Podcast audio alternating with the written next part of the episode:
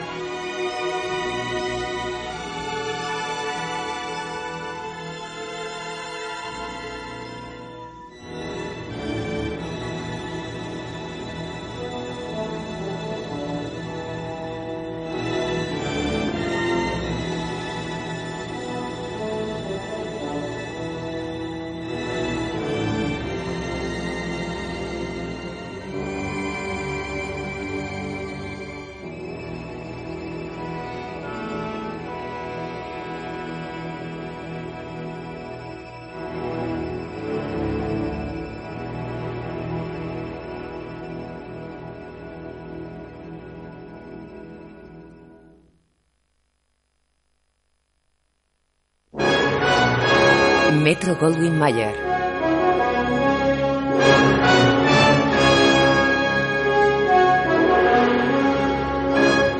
Sobre un antiguo mapa del Próximo Oriente se inscribe Anno Domini. Una voz en off narra sobre multitudes judías recorriendo caminos y sobre los enclaves de Jerusalén que menciona en su relato. En el año del nacimiento de Cristo, Judea llevaba casi un siglo de dominación romana. En el séptimo año del reinado de César Augusto, un decreto imperial ordenó a todos y cada uno de los judíos que volvieran a su lugar de nacimiento para ser empadronados y para que se les fijaran los impuestos. Las sendas que muchos de ellos habían de recorrer convergían a las puertas de su metrópoli, Jerusalén, corazón atribulado de su patria. La vieja ciudad estaba dominada por la Torre Antonia, sede del poder romano, y por el gran templo de oro, signo externo de una íntima e imperecedera fe. El pueblo, aunque observaba las prescripciones del César, seguía aferrado a sus viejas tradiciones y creencias y recordaba constantemente los augurios de sus profetas. Habría de llegar un día que entre ellos naciera el Mesías, que les traería la salvación y la perfecta libertad. Entre el gentío que abarrota una plaza, un hombre y una mujer montada en burro hacen cola ante soldados romanos.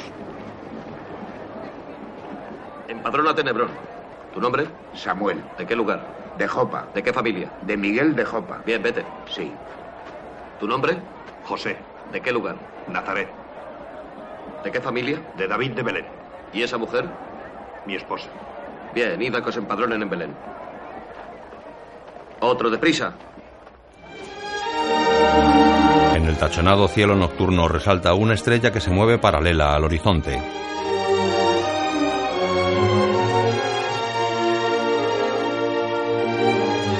Poco a poco un halo fulgura a su alrededor. La estrella se desplaza en el cielo sobre diferentes poblaciones judías.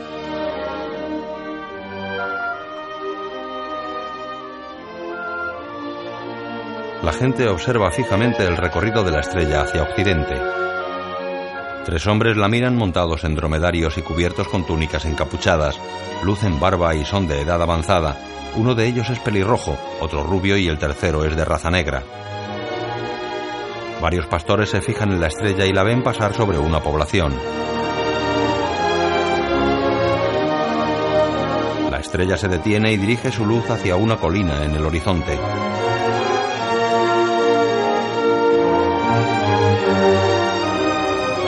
Unos pastores y su rebaño están detenidos en un escarpado camino que bordea la población. La luz de la estrella ilumina un establo en el monte. La gente que hay en la puerta del establo mira sorprendida hacia atrás.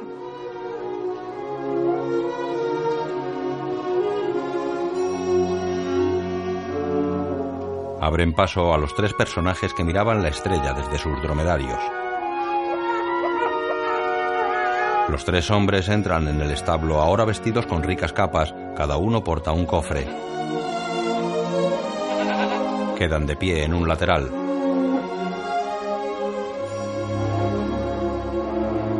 Dejan los cofres en el suelo y se arrodillan adorando a la familia que hay en el interior del establo.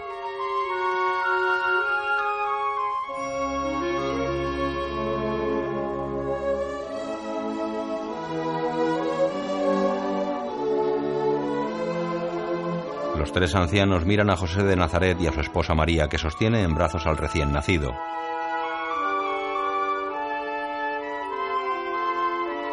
La gente observa desde la entrada del establo. Los tres ancianos se acercan a la familia y depositan sus cofres ante ellos.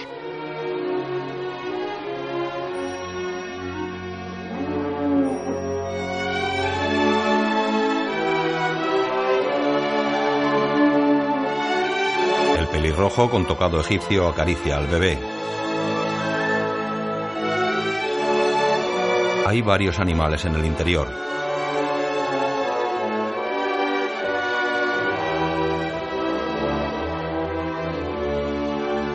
Uno de los hombres que observa desde la entrada gira hacia el pueblo y sopla un cuerno.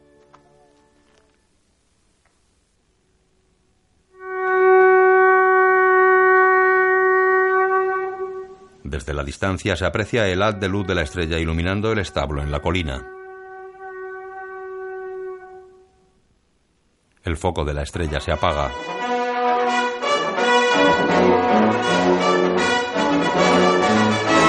Ben-Hur.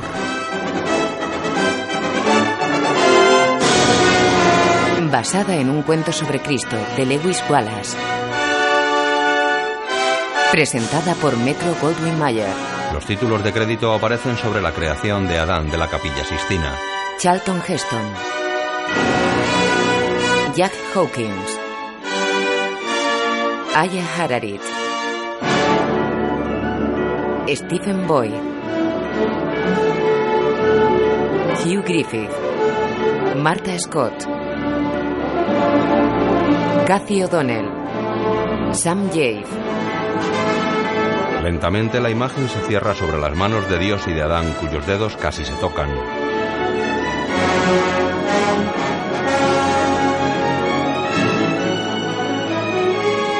Guión de Carl Tumber.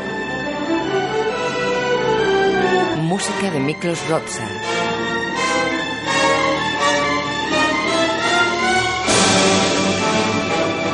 Director de fotografía Robert L. Sartis. Directores artísticos William Horning, Edward Afgano y Hugh Hunt. Efectos especiales A. Arnold Gillespie, Robert McDonald y Milo Lori. Montaje Ralph Winters y John Dunning. Sonido Franklin Milton. Vestuario Elizabeth Huffenden. Producida por Sam Zimbalist.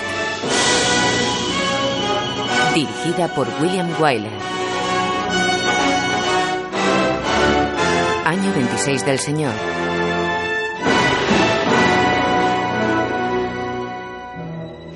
Los habitantes de un pequeño pueblo dejan sus tareas y miran hacia el horizonte.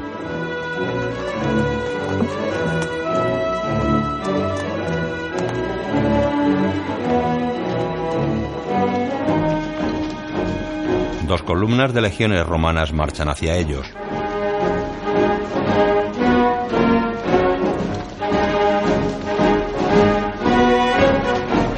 Caballería e infantería caminan en filas por el abrupto terreno.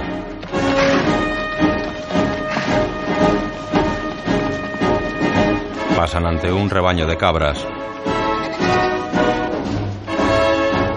Un centurión encabeza una columna de arqueros. Tras ellos, el tribuno Mesala y el oficial Druso cabalgan delante de dos filas de infantería. ¿Qué lugar es este? Nazaret. Llegaremos a Jerusalén mañana por la noche. En el interior de una casa, José prepara una madera. En la calle, un vecino mira las tropas romanas. Entra. José cepilla la madera. ¿No quieres ver los soldados, José? ¿No hemos visto soldados hasta ahora? Sí, y volveremos a verlos muchas veces. El vecino mira por la estancia. Mi mesa está todavía sin terminar. ¿Dónde está tu hijo? Está en el monte, meditando. Sí. Y descuidando su trabajo, José. No. En una ocasión le reproché su aparente abandono y replicó, debo atender los asuntos de mi padre. Entonces, ¿por qué no está aquí, trabajando? Trabajando está. José retoma su labor y el vecino se marcha.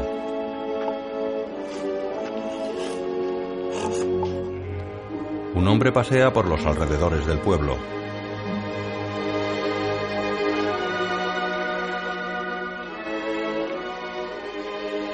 Al atardecer, las legiones marchan por los campos.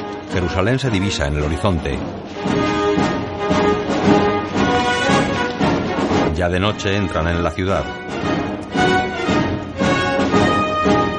Se detienen ante las escalinatas de acceso a la puerta principal de la Torre Antonia, donde le recibe Sesto, comandante de la guarnición.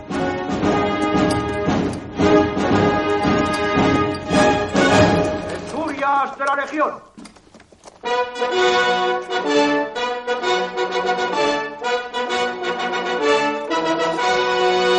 Sesto, Mesala y Druso se saludan levantando el brazo.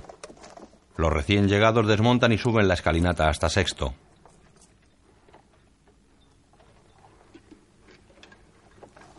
Sé bienvenido. El mando es tuyo. Gracias. Yo te las doy por relevarme. Le invita a pasar con un gesto, pero Mesala se detiene y mira a las tropas. Es alto y de unos 30 años. Está interpretado por Stephen Boyd. Druso. Había soñado desde que era niño con mandar esta guarnición. La vida ha rodado. Y al fin la mando. Ambos oficiales se miran antes de entrar en la torre. Visten relucientes corazas, yelmos con penacho rojo y capas también rojas. ¡Centurias! En la sala de armas pasan revista a dos filas de lanceros.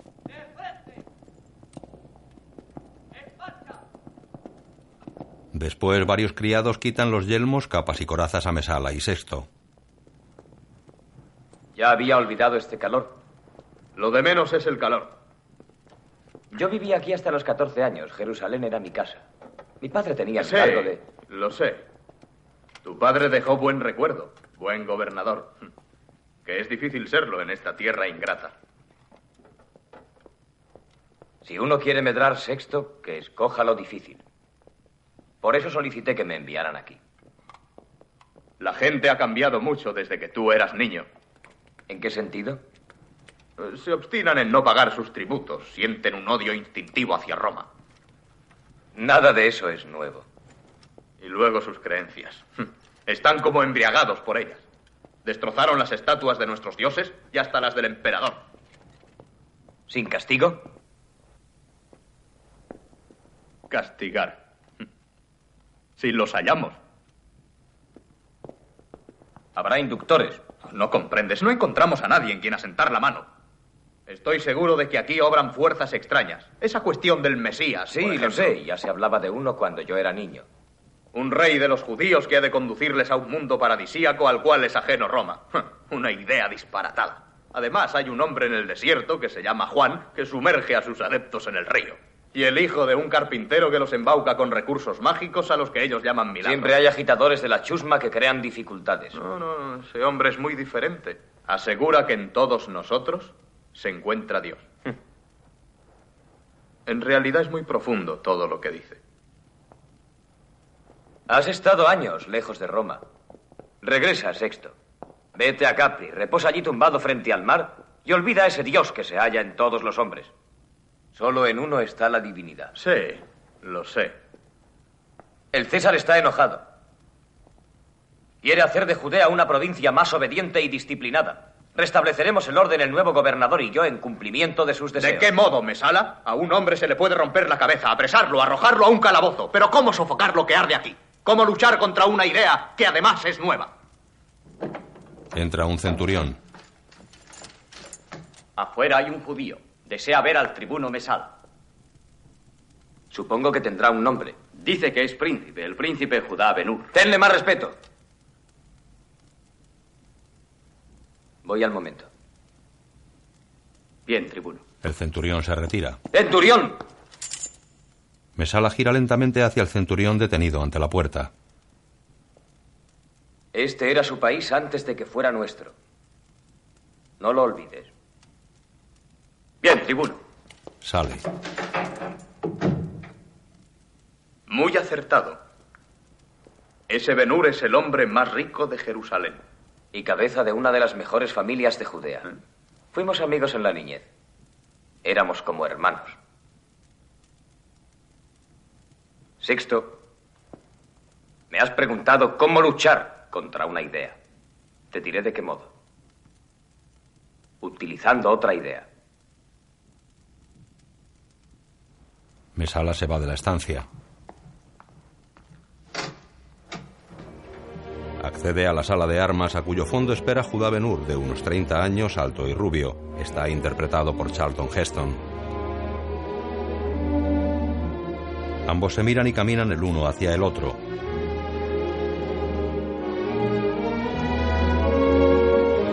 Se abrazan en el centro de la sala. Se miran sonrientes. Te dije que volvería. Y yo nunca lo creí. Cuánta alegría.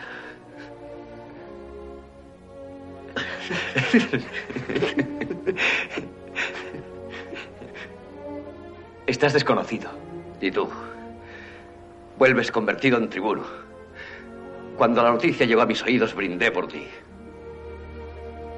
Brindemos juntos ahora. ¿Y tu hermana? ¿Y tu madre? Están bien.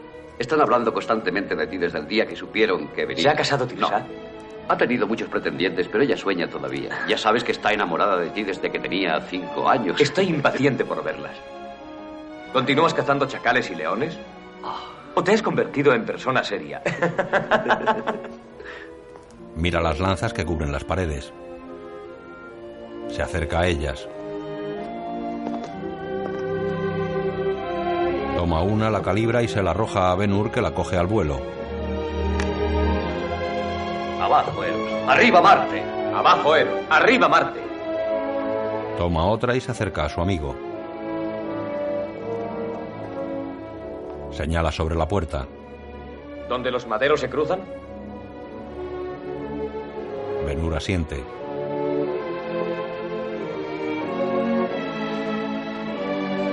Mesala lanza. La clava en el centro. Se retira despacio y Benur prepara su jabalina. Mira sonriente a Mesala. El tribuno le observa lanzar. La clava junto a la jabalina de Mesala. Después de tantos años, Cada uno agarra el antebrazo del otro. todavía unido. En todo momento.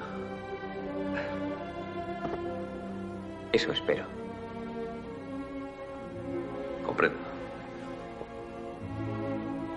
Tú eres romano y yo un judío a quien le salvaste una vez la vida. Fue mi mejor acción.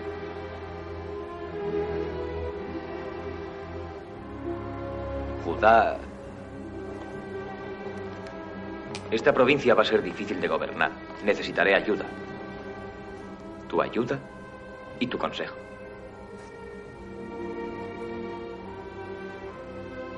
¿Tú quieres mi consejo? Sí, eso quiero.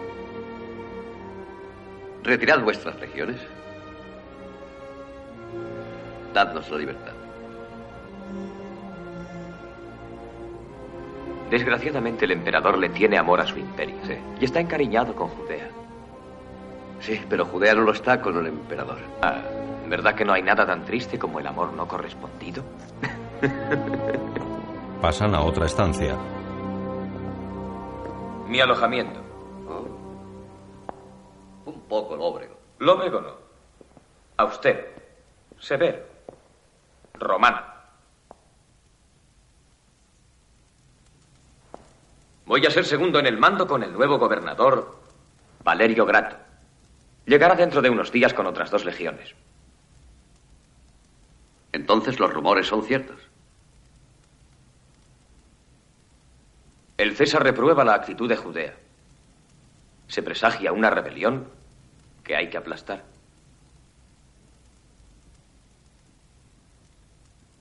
Pero tú y tu familia no os inquietéis. Soy aquí la segunda autoridad y tú eres mi amigo. Pero soy judío. Va, tú eres como un romano. ¿Qué tienes de común con esa chusma perturbadora? ¿Esa chusma? Son los míos. Yo soy uno de ellos. Sé juicioso, Judá. El mundo es romano. Si uno quiere vivir, tiene que formar parte de él. No eres el de antes. Me he hecho hombre. He visto mundo desde que salí de Jerusalén. He visto Roma. Y te digo que no es por casualidad que un pueblecito del Tíber fuera elegido para gobernar el orbe. Vuestras legiones. No fueron solo nuestras legiones. Otros países tienen buenos soldados, lo sé, he luchado contra ellos. No es eso. Fuimos elegidos por el destino para civilizar el mundo. Y lo logramos. Nuestras calzadas y nuestras naves enlazan toda la tierra. Las leyes, artes y letras de Roma son gloria del género humano. Yo tengo fe en el futuro de mi pueblo. Pues si la tienes, ayuda a crearlo. ¿Cómo? Tú eres un aristócrata. El nombre de tu familia es respetado. Eres príncipe en Judea. Eres rico y poderoso y tu reputación es intachable. Te escucharían si te manifestaras en contra de la rebelión. Judá convence a tu pueblo de que su resistencia contra Roma es estúpida. No, peor que estúpida, es estéril. Porque solo puede conducir al exterminio de tu pueblo.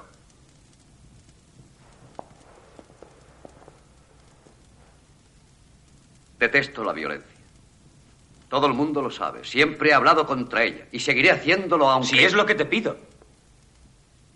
Y ahora dime, ¿cuándo veré a tu familia? Pues, eh, si quieres, mañana. Bien. Y ahora vamos a brindar. Sirve una copa. Es un vino terrible, por cierto. Especialmente fermentado para las legiones romanas. Sois crueles con vuestros conquistadores. Benur toma la copa reticente, Mesala sirve otra. El mundo está loco. Pero aún queda en él algo sensato. La lealtad de los viejos amigos. Debemos creer el uno en el otro, Judá. ¿Brindas por ello? Benur se acerca a Mesala. De todo corazón. Entrelazan sus brazos y beben.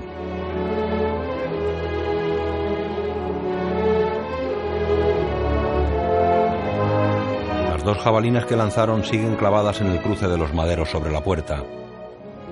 A la mañana siguiente, Mesala, Judá, su madre y su hermana pasean por el patio de la casa de Ur. Y aquí estoy, en la casa que tanto he recordado.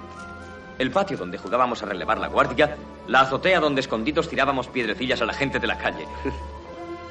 Éramos traviesos, ¿verdad? No, niños sencillamente. ¿Quién pudiera volver a aquellos años? Todo está igual. Nada ha cambiado. Exceptuando la fuente. El pozo que había aquí se secaba a menudo, ¿te acuerdas? En cuanto llegaba el verano. Una fuente nueva y una nueva Tirsa. ¿Cómo has cambiado? Tirsa le mira. Él no ha cambiado, ¿verdad, madre? ¿No? Claro que sí, Tirsa. Era un niño cuando nos dejó y ahora es un hombre con grandes responsabilidades. Ven. Dentro. El César construye y construye convirtiendo el ladrillo en mármol. Ah, se me olvidaba. Te he traído esto. Oh, Entrega a Tirsa un obsequio que ella desenvuelve. No había visto nunca una joya semejante. Es preciosa. ¿Es romana? No, de Libia. Estuve el año pasado allí. Una campaña tremenda. Combatimos con ellos en la costa y al cabo de dos días de lucha se retiraron. Luego atacamos la capital. Ciudad bárbara pero fascinadora. O lo era hasta que la destruimos. Ahora no es más que cenizas. Bebe. Los demás le miran serios. Os estoy aburriendo con relatos de soldado. Ven conmigo, Mesala. Tengo interés en que veas una cosa. Gracias por el regalo. Escogí lo más adecuado para ti ¿Que ya eres una mujer? Los dos hombres salen. La madre toma la joya de manos de su hija y la observa. Cerca de los establos, Mesala y Benur se acercan a un caballo tordo. ¿Qué te parece? Magnífico. Acarician al animal.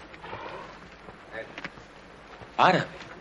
Me parece que tiene todo el tipo de la raza. He corrido con él. Déjame probarlo alguna vez. Cuanto quieras. Es tuyo. ¿Me regalas el caballo? Ah, Judá. Qué bueno eres. Todo volverá a ser como en otros tiempos. Judá, Se alejan de los criados. dime, ¿has pensado en lo que te dije ayer? Sí. ¿Y qué? He consultado ya a numerosas personas. He hablado contra la violencia, contra las revueltas. La mayoría de ellos están de acuerdo conmigo. ¿La mayoría? ¿No todos? No, todos no. ¿Quiénes no lo están? Pues eh, los ofendidos, los impacientes. ¿Quiénes son? Di, Judá, ¿quiénes son esos?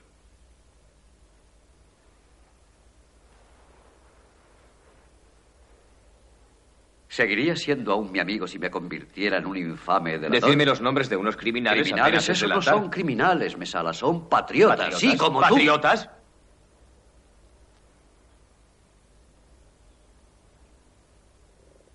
Judá, permíteme que te explique una cosa. Algo que tú tal vez ignoras. El emperador está contemplándolos. Tiene la mirada puesta en el oriente. Esta es mi gran oportunidad, Judá, y la tuya también. Si logro imponer orden en Judea, tendré el cargo que desee, y tú vendrás conmigo, te lo prometo. ¿Y nuestra meta cuál será? Roma. Sí, tal vez al lado del César poderoso. Créeme, créeme. Sí, eso puede ocurrir, y esta es la ocasión para lograrlo, te lo juro. El emperador nos contempla y nos juzga. Lo único que tengo que hacer es servirle. Y tú solo tienes que ayudarme en su servicio. Hablas como si él fuera Dios. Es un Dios, el único Dios. Es el poder, el verdadero poder sobre la tierra. No. No eso. Despectivo señala al cielo. Ayúdame, Judá. Yo haría cualquier cosa por ti, Mesala. Menos traicionar a mis propios hermanos. Por todos los dioses, Judá, ¿qué pueden significar para ti las vidas de unos cuantos judíos? Que no haya podido convencerles no quiere decir que deba ayudarte a matarlos. Además, eh, tienes que comprender esto, Mesala. Siempre he creído en el pasado de mi pueblo y creo en su futuro. Futuro, sois un pueblo conquistado. Podéis conquistar nuestra tierra, podéis sembrarla de cadáveres, pero ese no será el fin, volveremos a levantarnos. Ah, solo vivís de ensueños fallidos de vuestros mitos del pasado. La gloria de Salomón pasó. ¿Aún crees que volverá? Ni Josué ni David han de levantarse para salvaros. Solo existe una realidad en el mundo de hoy. Mira hacia Occidente, Judá. No seas necio, mira hacia Roma. Prefiero ser necio a ser traidor o asesino. Soy un soldado. Sí, que mata por Roma y en Roma está el mal. Te prevengo que... No, te prevengo yo. Roma es una afrenta a Dios. Roma esclaviza hoy a mi raza, a mi país, a la tierra toda. Pero no para siempre. Y ahora te digo que el día que caiga Roma resonará un grito tan grande de libertad como jamás haya oído hasta entonces en el mundo.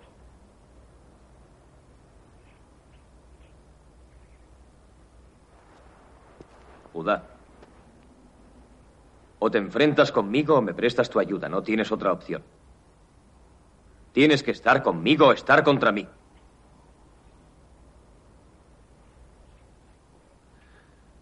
Si tengo que elegir, entonces estoy contra ti. Mirando con ira a Judá, Mesala se va de la casa.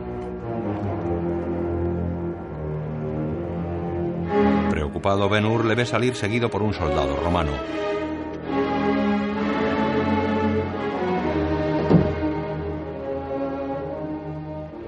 Tirsa y su madre están en una habitación cercana a un atrio porticado. Llega Ben-Hur. Ya están aquí. ¿Dónde está Mesala? ¿Dónde está? Se ha ido. Se pone la kipá. Se ha ido. Pero, ¿por qué? Tenía que irse. ¿Qué ha sucedido? Un tribuno tendrá muchas obligaciones. Venid, ya está la comida. Se lava las manos en la palangana que le ofrece una sirvienta.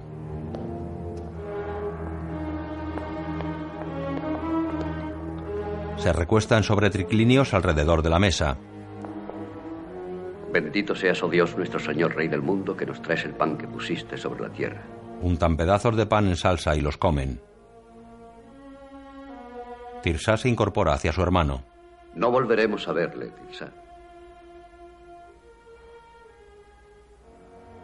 Pretendía de mí que traicionara a nuestro pueblo.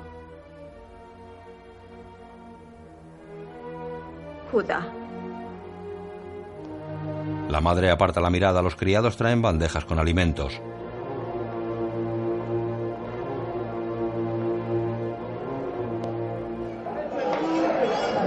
Otro día, Benur mira la caravana que llega a los establos de su casa. Un mercader se arrodilla ante él y le besa el manto.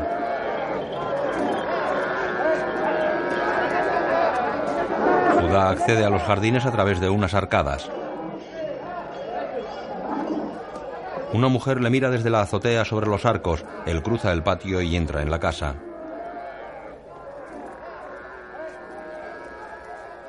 Toca la mezuza y se besa los dedos. Se cruza con una criada. Amo Judá, la caravana de Antioquía. Siempre la he visto. Simónides. Se le acerca. Su madre está en la sala. ¡Qué alegría! Judá, Sé bienvenido a nuestra casa. mi señor. Como siempre, Simónides nos ha traído regalos. Un collar de ámbar para mí, seda para Tirsá. Y para mi señor vino de Iberia. Y no mencionas el mejor regalo de todos, tu presencia. Honras a tu siervo, señor. Te traigo buenas noticias de Antioquía. ¿Las caravanas de Petra? Han llegado todas. Bien. Aquí tienes las cuentas. ¿Y qué hay de Numidia? La ruta del comercio es nuestra. La garantiza un tratado con el rey. Me rindes cuentas una vez al año y cada vez que lo haces aumentan mis riquezas. Sí, pero mi mayor tesoro es mi mayordomo. Mi vida pertenece a la casa de Ur. No existe nada más para mí, aparte de mi hija. Ya debe de estar hecha una mujer. Eh, Sí, es de tu propiedad.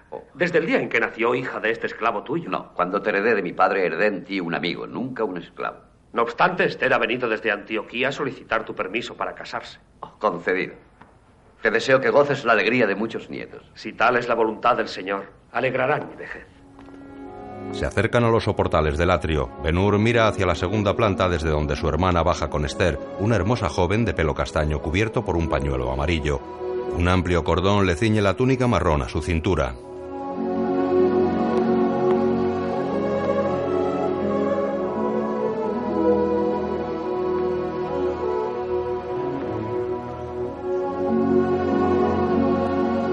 Esther se detiene junto al estanque central. Simónides se acerca a ella. Si lo permites, Esther desea hablar a su amo. Benur se sienta en una amplia jamuga.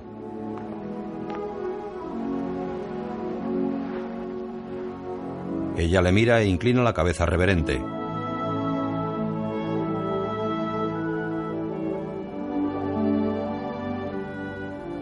¿Estás impaciente por casarte?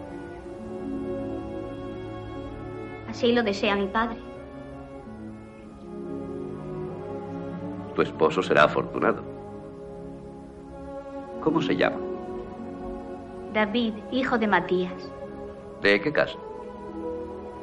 De su propia casa. Es hombre libre.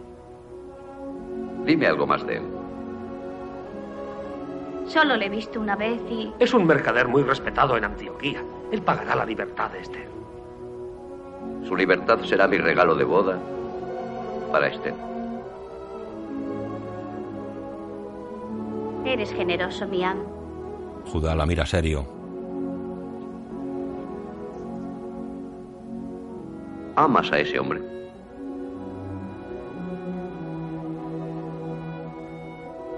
Aprenderé a amarle.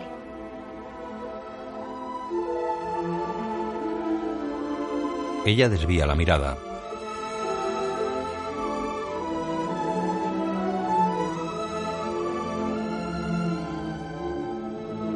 Él la mira fijamente. Tienes mi permiso para casarte. Se levanta. Beberemos por tu felicidad y por un feliz regreso a Antioquía. Al atardecer, Esther pasea por la gran estancia superior de la torre, desde cuyas ventanas se divisa la ciudad. Benur entra en la sala que mantiene entreabiertas algunas de sus celosías. Parada en el centro, ella gira la cabeza hacia él.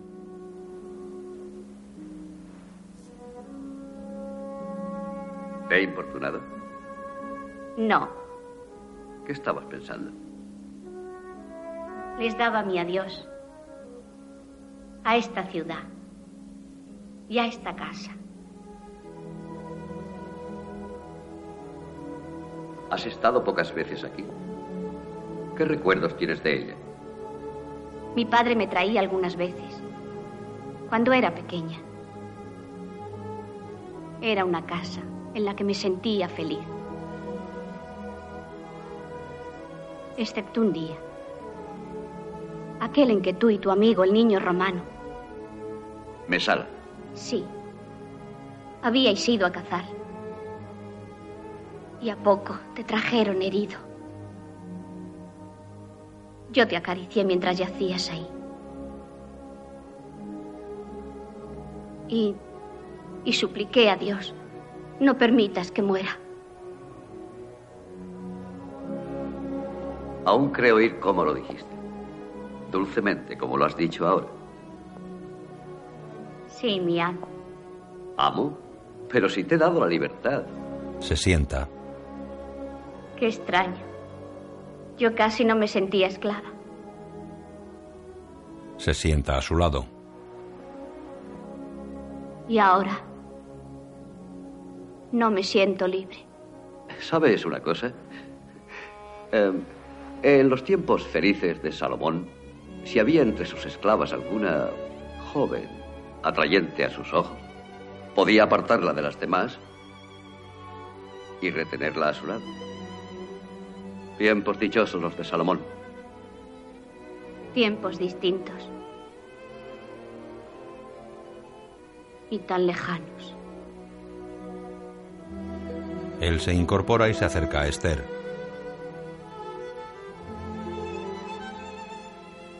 Si no estuvieras prometida, te besaría para darte mi adiós.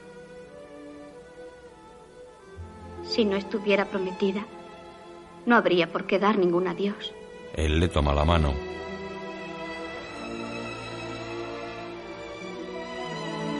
Ambos desvían la mirada. Él repara en la mano de ella. Tu anillo de esclava. Un trueque justo. Se lo quita. Te doy la libertad y tú el anillo. ¿Lo llevarás? Él se lo muestra puesto en su dedo meñique. Hasta encontrar a la que haya de ser tu mujer. Sí. Hasta entonces. A ella se le humedecen los ojos, Benur la atrae hacia sí y la besa en los labios.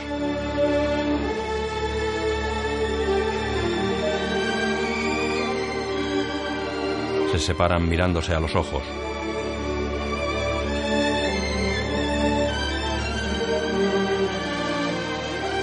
Ella se enjuga las lágrimas y se levanta. Él la imita. Se miran.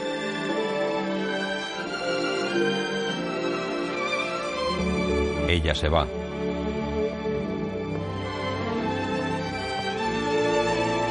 Él agacha la cabeza y repara en el anillo.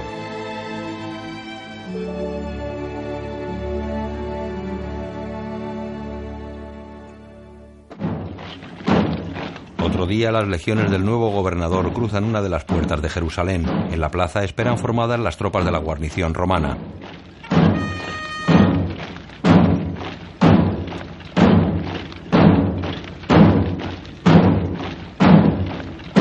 Una fila de heraldos ocupa el adarve interior de la muralla. El gobernador detiene su caballo y saluda a Mesala que le devuelve el saludo. El tribuno se acerca al gobernador. Un legionario acompaña al jinete con una corona sobre un cojín.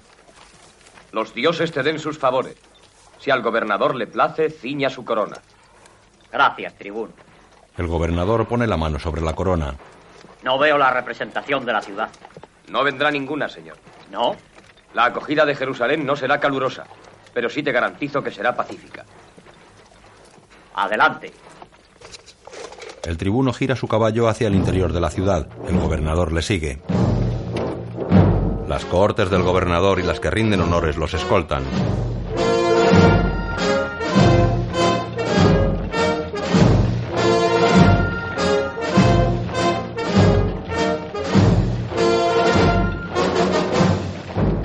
Infantería forma interminables columnas que entran en la ciudad por la puerta de acceso a la plaza. Los judíos miran las tropas desde las azoteas de las casas. Algunos niños se acercan a la comitiva, mientras los adultos observan serios su paso.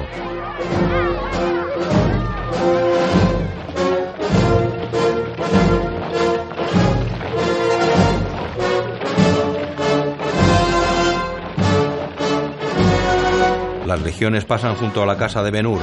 Tirsá mira apoyada en el tejadillo de la baranda. Judá sale a la azotea y se apoya en el alero. Ahí va. El tribuno pasa cabalgando junto a la casa y mira hacia arriba.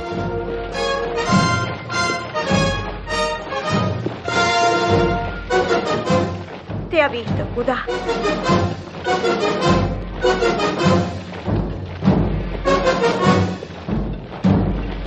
Tirsá se apoya y mueve unas tejas. Camina junto al alero mirando a las tropas.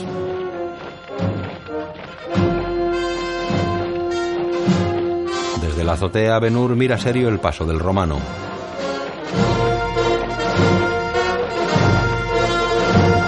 El nuevo gobernador. Ella vuelve a su ubicación anterior y se inclina sobre el tejadillo mirando a la calle.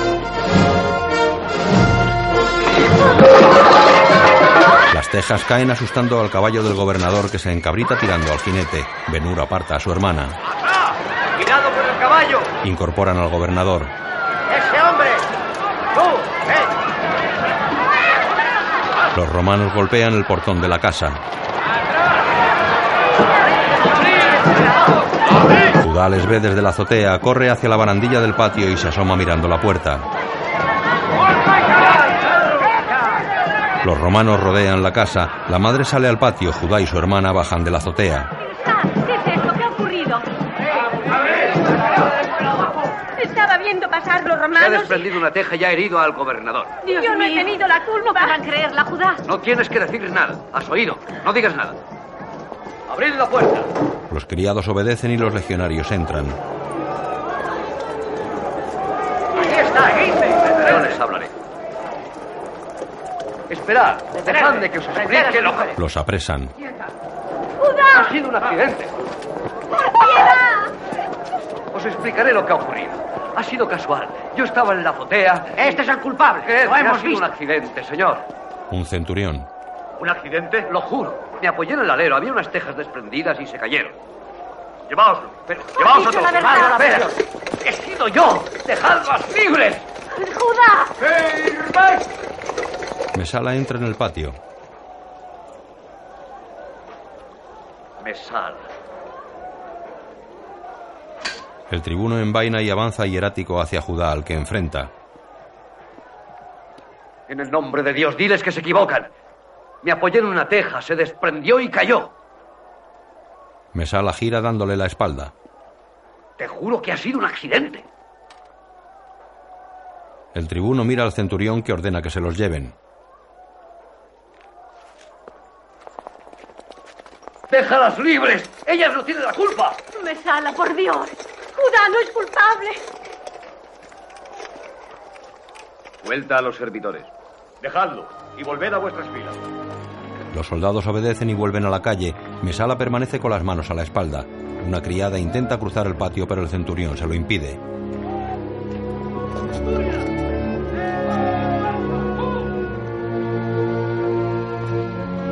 centurión se va dejando a Mesala solo en el gran patio de la casa. El tribuno mira hacia la azotea.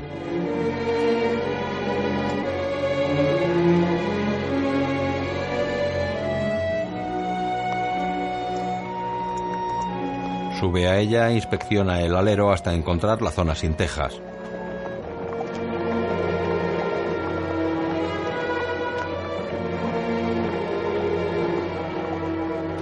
Comprueba las de los lados, coge una y provoca que resbale otra que estaba suelta. Cae a la calle delante de los jinetes romanos que aún desfilan. Tira al suelo de la azotea la que cogió.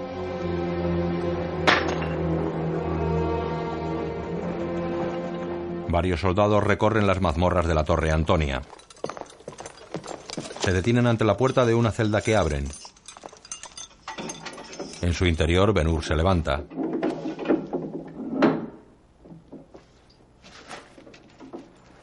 Vamos. ¿A dónde? A tiro. ¿A tiro? Pero si aún no me han juzgado. Voy a morir en galera sin haberme sometido a juicio. Es falsa la acusación. Es totalmente falsa. Dejadme. Y mi madre. Y mi hermana. Dime qué ha sido de ellas. Atadle las manos. Los soldados le atan las manos a la espalda. Dime al menos si están en libertad. No puedo decirte nada. Judá forcejea y se suelta, pero el carcelero le noquea. Los soldados lo sujetan, le atan las manos al frente y por el hueco de los codos introducen un palo que cruza su espalda.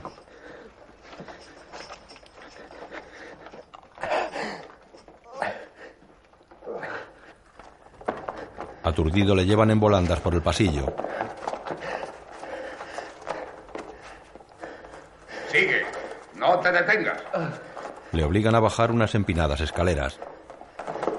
Se cae y queda sentado en los escalones. Se deshace de los soldados que le ayudan a levantar. Corre por los pasillos. ¡Carcelero! Varios hombres le persiguen. Intenta quitarse el palo empujando contra una pared. Finalmente lo rompe haciendo palanca con una argolla. Se oculta. Por la derecha. El carcelero pasa junto a él que sale de su escondite y estrangula al romano usando el palo.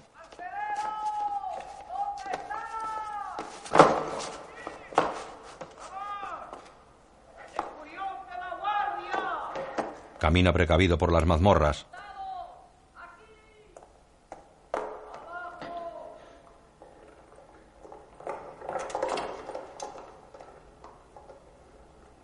Al muro llega hasta la sala de armas. Dos soldados romanos están en el otro extremo de la larga estancia. Benur atisba escondido tras un muro.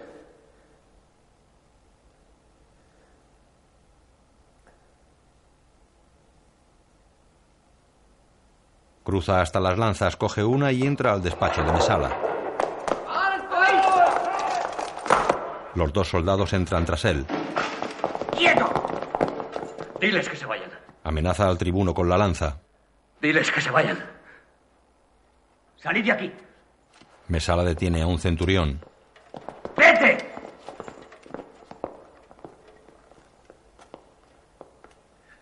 Cierra. El centurión sale y cierra la puerta. Benur mantiene la lanza en alto apuntando a Mesala. ¿Dónde están mi madre y mi hermana? El tribuno mira serio el arma. Benur baja la lanza.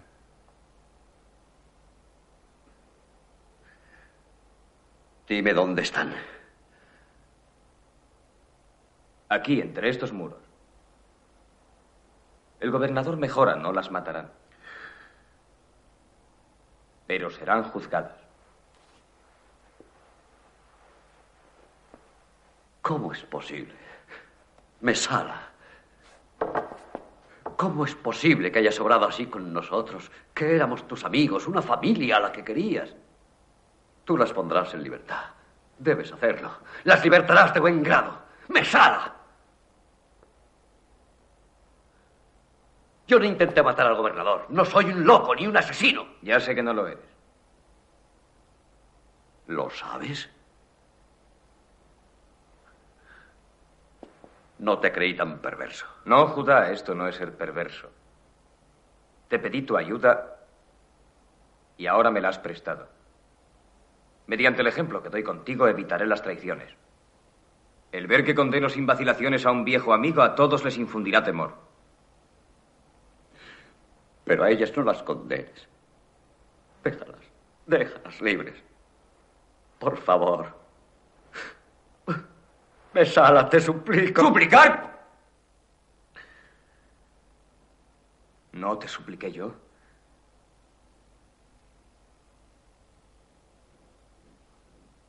Tú elegiste esto, nada más tengo que decir. ¡Venes! ¡Mátame, Judá, y tu madre y tu hermana morirán hoy, clavadas en cruces delante de ti! Benur le amenaza con la lanza. ¿Qué esperas, Judá? ¡Mátame! Benur clava la lanza en la pared tras Mesala. Los soldados entran y lo apresan. Pido a Dios que permita mi venganza. Rogaré para que te conserve la vida hasta mi regreso. ¿Tu regreso?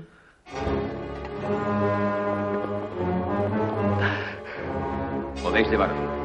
Los soldados se lo llevan.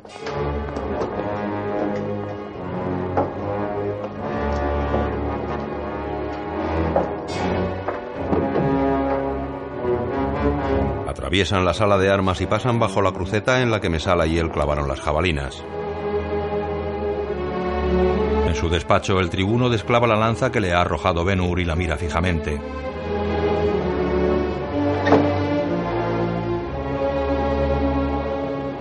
Otro día, Simónides y Esther están ante una puerta custodiada por romanos.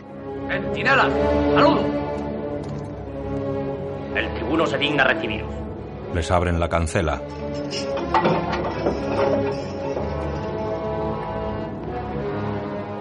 Atraviesan la gran plaza interior de la fortaleza Antonia y entran en el edificio principal. Se detienen en un pequeño vestíbulo.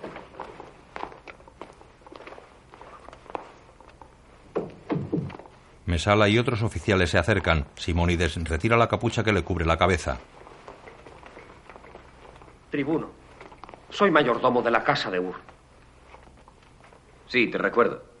Esta es mi hija Esther. Íbamos camino de Antioquía cuando supimos lo ocurrido. Judá Benur no pudo hacer una cosa semejante. Tú lo conocías, tribuno. Mejor que tú. Entonces no puedes dudar ni un momento de que la acusación es infundada. Los prisioneros han sido condenados. Condenados. Pero si no han hecho nada, tribuno, nunca anidó en la mente de Judá ningún odio contra el gobernador. Sin duda tú sabes que era incapaz de cometer esa acción.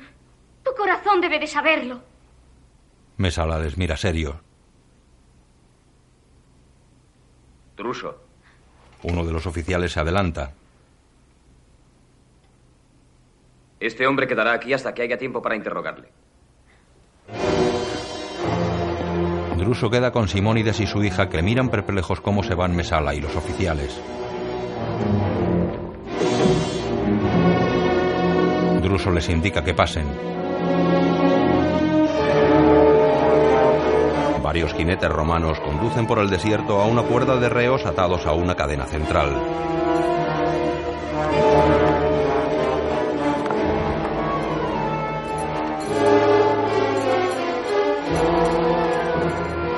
Caminan por el borde de una duna.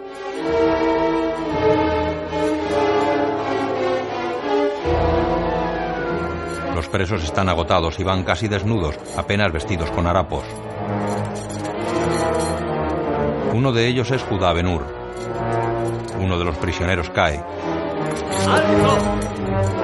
Al detenerse, el último jinete desmonta y corta la cuerda del caído.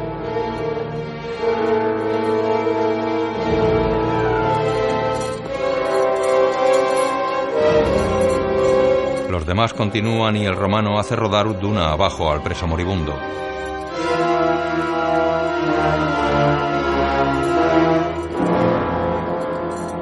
Los reos caminan por un terreno pedregoso, muchos de ellos van descalzos con los pies ensangrentados.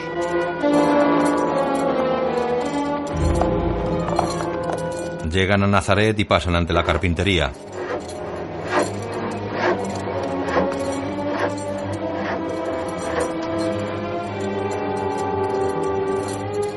El carpintero detiene su labor y se acerca a la puerta. Los prisioneros rodean un pozo.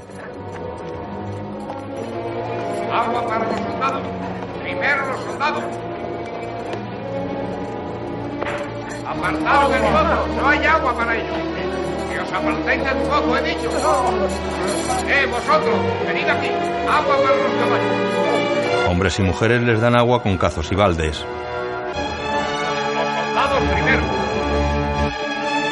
Las filas de presos miran cómo beben soldados y caballos. Una mujer se acerca a los condenados con un cazo de agua, pero uno de los romanos se lo impide. El jinete bebe, los presos llevan a la espalda quemada por el sol. Un hombre da de beber a un caballo. Los vecinos dan agua a los prisioneros.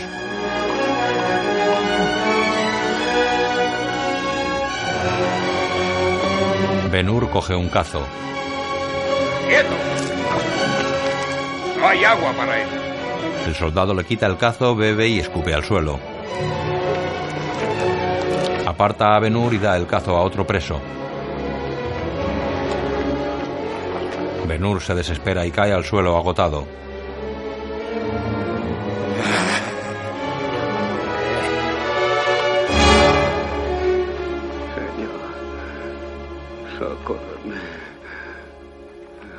Queda tumbado en el suelo con los ojos cerrados. Un hombre se agacha junto a él, vierte agua de un cazo sobre su mano, le moja la cara y le refresca la frente. Le toca la mano y le ayuda a incorporar la cabeza.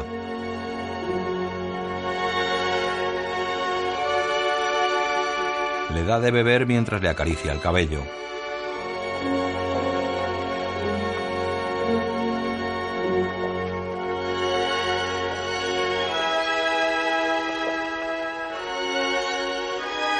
Benur le mira y sonríe.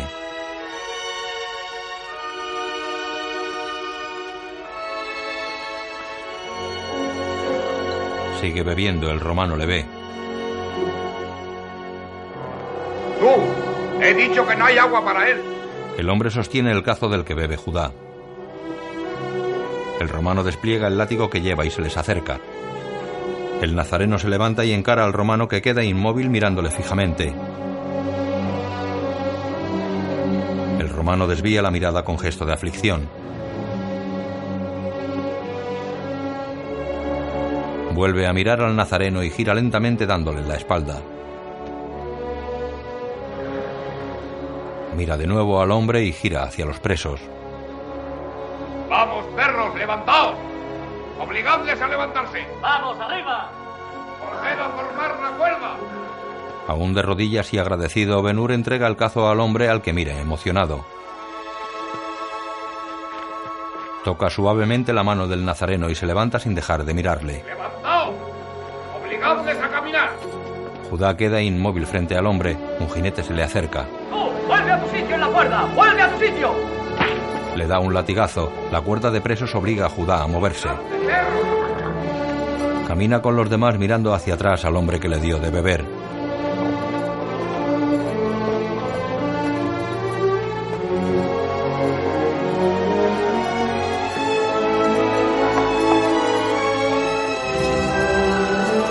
Cuerda de presos abandona Nazaret. Benur camina erguido mirando a su alrededor.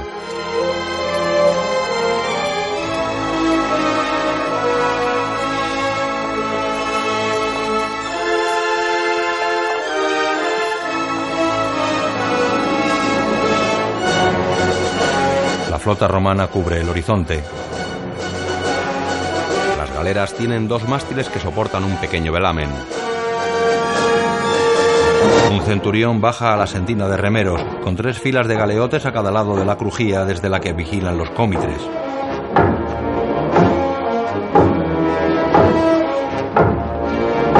Baja otro centurión y se acerca al primero.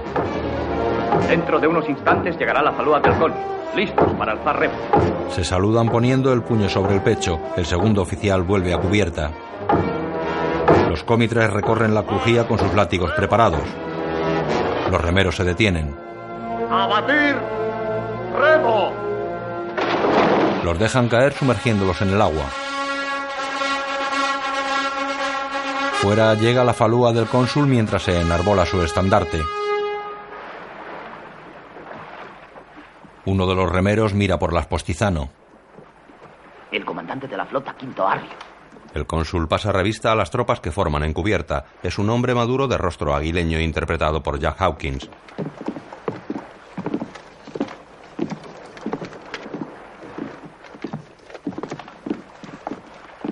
Se detiene en el puente de popa con los oficiales.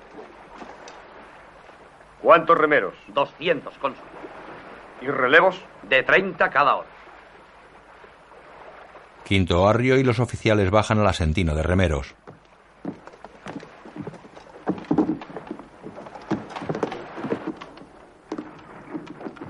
Abajo le saludan militarmente. Él recorre la crujía.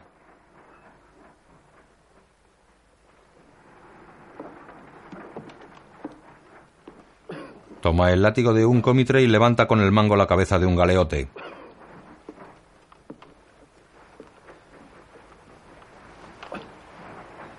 Este hombre está enfermo. Reemplázalo. Cámbialo. Bien, señor. Un cómitre abre una escotilla en la crujía. El enfermo entra por ella. Arrio mira la espalda de otro. ¿No se porta bien este hombre? Es un insubordinado, cónsul. Eso se va a acabar.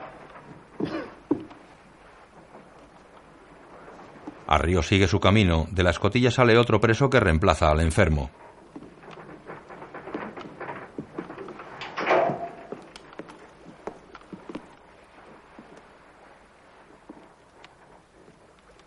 Quinto se detiene ante Benur que mira al frente. ¿Sirves desde hace tiempo? Mira el número del preso. 41. Un mes menos un día en esta nave.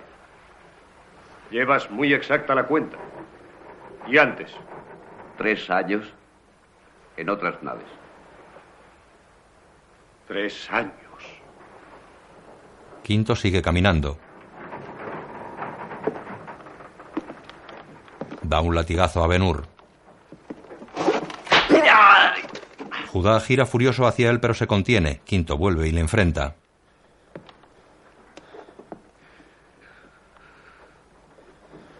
Tu impulso es de devolver el golpe, pero tienes la sensatez de contenerte. Tus ojos están llenos de odio. 41. Eso te ayuda. Se sobrevive con el odio. Da fuerzas para resistir. Ahora escuchadme, galeotes. A todos vosotros se os condenó. Os mantenemos vivos para servir esta nave. Por lo tanto, remad y vivid. Devuelve el látigo al cómitre. El ahora barbudo Judá le mira conteniendo la ira. Dispuestos, cónsul. Que empiecen a remar. ¡Remeros! ¡A abogar! De cara a los remeros se sienta un hortator que golpea un tronco con dos mazas marcando el ritmo de boga. Viste de cuero. Benur mira furioso cómo Arrio abandona la sentina. Arrio y sus oficiales llegan a cubierta. Sabéis que una flota de galeras macedonias está interceptando por el mar el comercio romano. El emperador me ha confiado la honrosa tarea de ir a su encuentro y destruirla. La flota romana surca las aguas. Otro día Arrio está en la sentina de remeros junto al Hortator.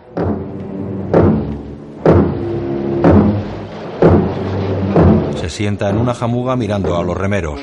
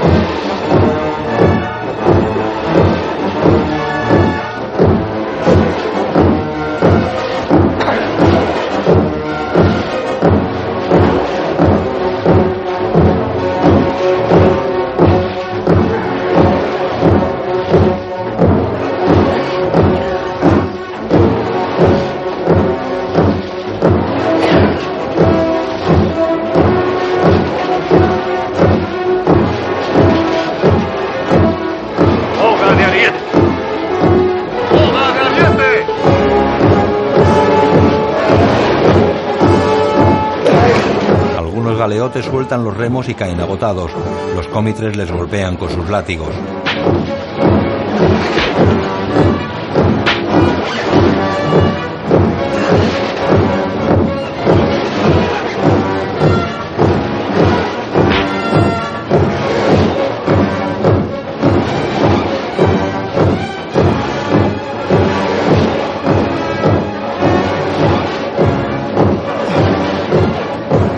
Observa a Benur.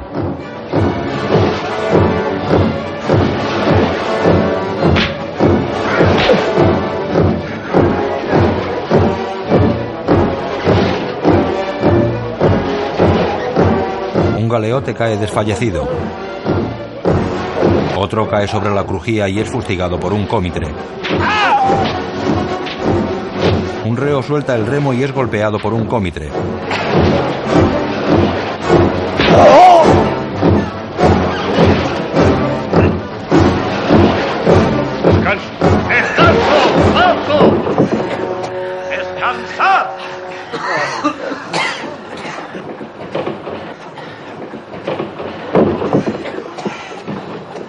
Desde su puesto, Benur respira agitado y mira al cónsul. Quinto Arrio se levanta y se marcha de la sentina.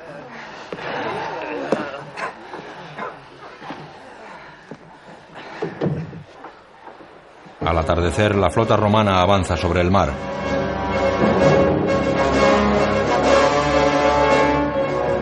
Quinto Arrio duerme en su camarote. Entra Ben-Hur y queda de pie frente a la cama. Va desnudo cubierto por un destrozado taparrabos.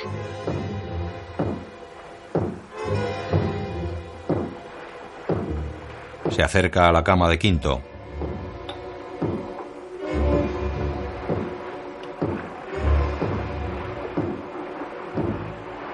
Arrio se incorpora sobresaltado.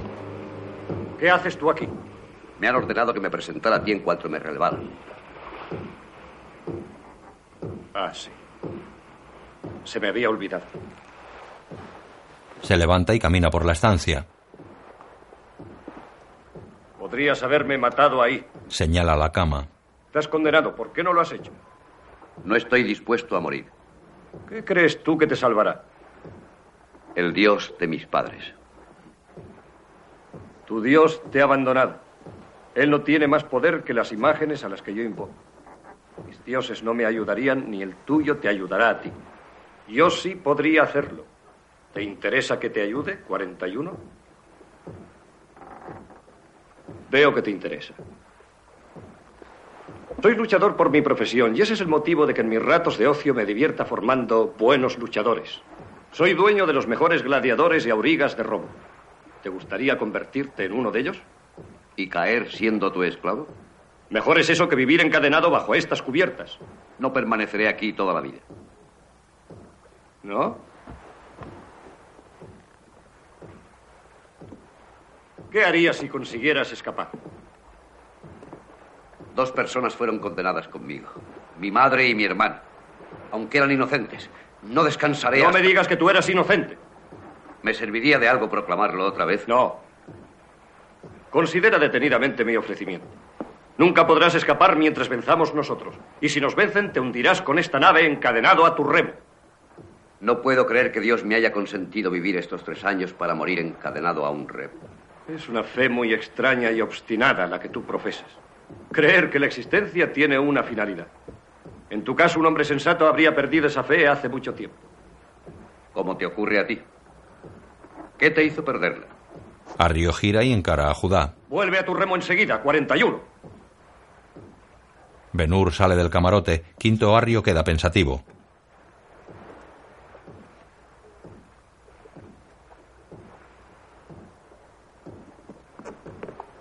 Entra un centurión. Cónsul, enemigo a la vista. Señálalo a la flota. Que se apresten al combate. Salen. La flota enemiga se divisa en el horizonte. Arrio sube a cubierta.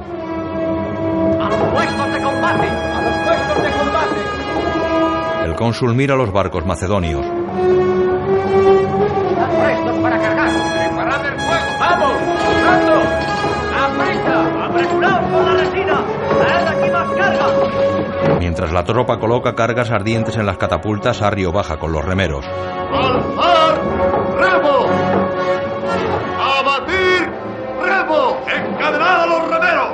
Los cómitres toman cadenas sujetas a los bordes de la crujía y las pasan por las argollas que llevan los presos en los pies.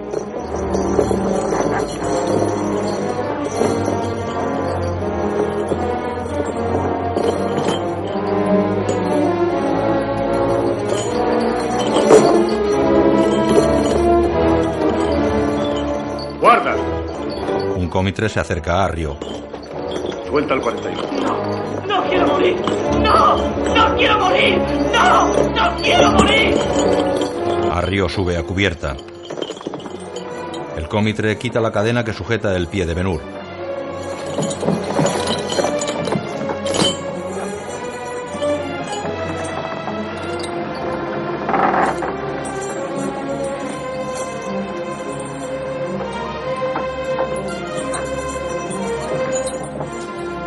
Sorprendido, Judá toca la argolla de su pie libre de cadenas.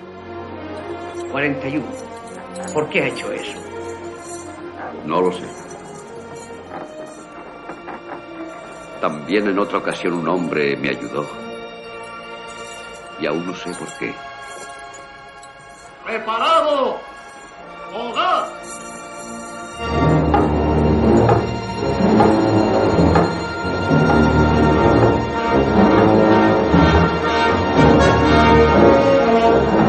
Mira hacia la escotilla del techo. Arrio le mira desde cubierta. Benur rema pensativo.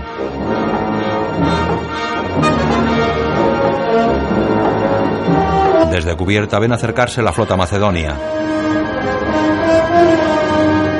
Ambas escuadras avanzan una contra otra en la nave consular. Arrio ordena a las catapultas. Prenden el proyectil. Las flotas disparan los proyectiles incendiarios mientras siguen avanzando al encuentro. En la sentina los remeros bogan. En cubierta disparan enormes flechas ígneas con grandes ballestas colocadas sobre pedestales. ¡Alad remos de la izquierda! ¡A la izquierda! ¡Izquierda! ¡Alzad! ¡Alad remos! Toda la sección izquierda de remeros recogen los remos, que introducen hasta la crujía. La nave consular avanza contra una galera enemiga a la que destroza los remos de un lateral.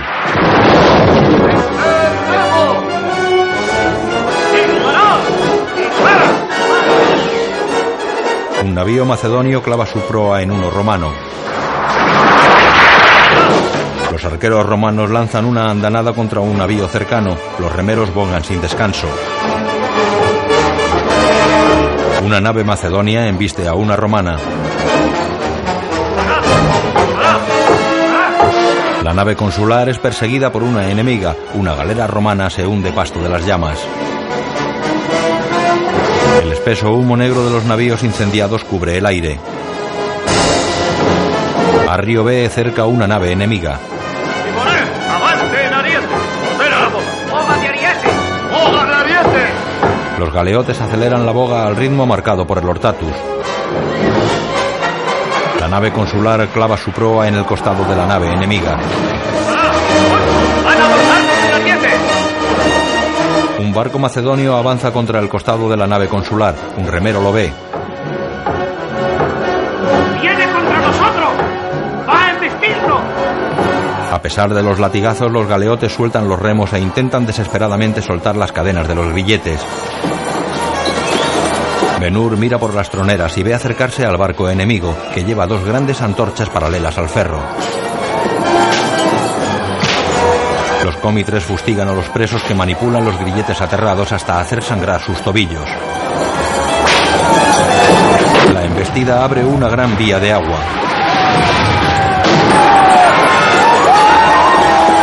Los macedonios abordan la nave romana. La lucha cuerpo a cuerpo es encarnizada. En la sentina los galeotes luchan desesperados por soltar las cadenas. Benur estrangula a un cómitre. Le quita las llaves y suelta las cadenas de sus compañeros.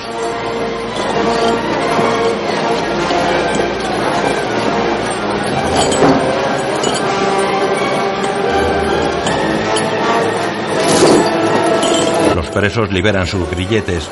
Benur quita un pesado madero que aplasta a un remero. Las naves arden sobre las aguas mientras en cubierta se lucha cuerpo a cuerpo. El combustible se derrama inflamándose al contactar con una antorcha. Un romano cae al agua. Las manos de los presos asoman por la escotilla de la sentina. Benur la abre. El primero que sale lleva una mano cortada.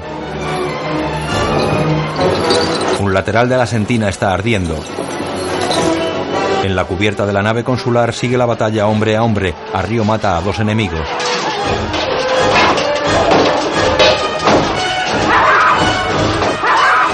En la sentina los remeros huyen del fuego. Judá Benur ayuda a los heridos.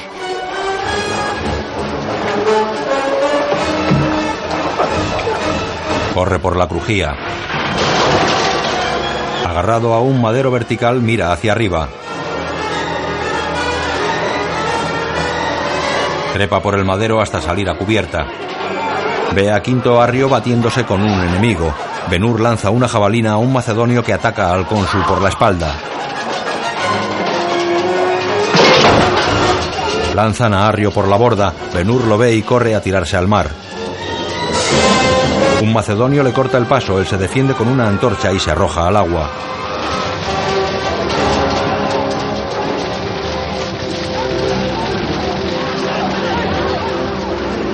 Sale a la superficie con Arrio al que lleva hasta unas maderas flotantes.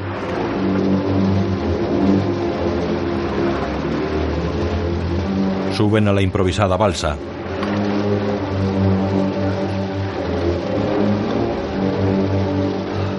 La nave consular arde lejos de ellos.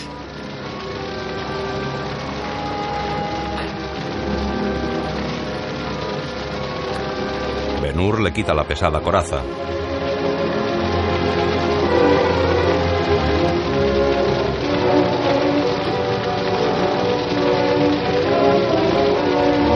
El cónsul se incorpora y mira la batalla. Ve su nave ardiendo.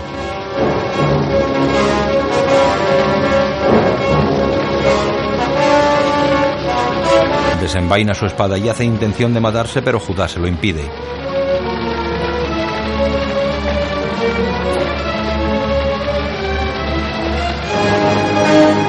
La nave consular se hunde. Judá y Arrio se ponen de rodillas y forcejean. Quinto le muerde en el brazo y Benur le golpea con unos hierros en la cabeza dejándole inconsciente.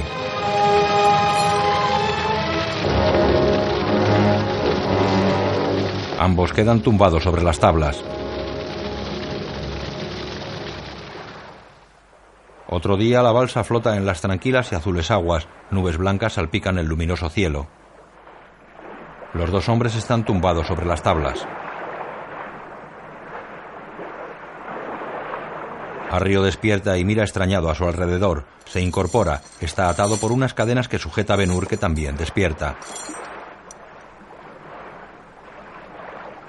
Los dos hombres se aguantan la mirada.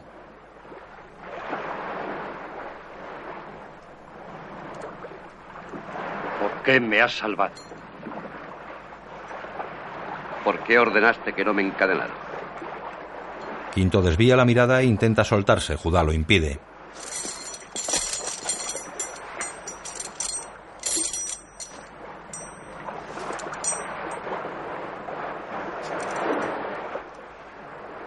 Arrio ve el grillete en el tobillo de Judá.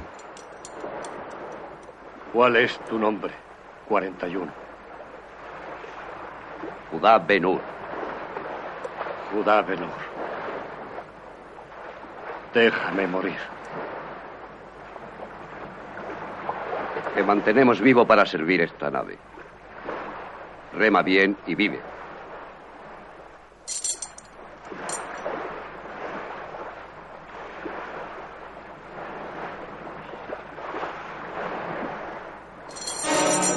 Benur ve una nave en el horizonte. ¿Son cuadradas las velas? No puedo asegurarlo. Más nos valdrá a los dos que sean enemigos. Yo encontraría la muerte y tú la libertad.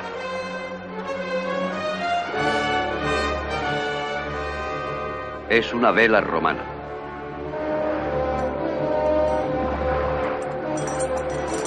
Judá mira a Quinto y suelta la cadena. De pie sobre la balsa, Benur hace señales agitando los brazos. Suben al navío romano.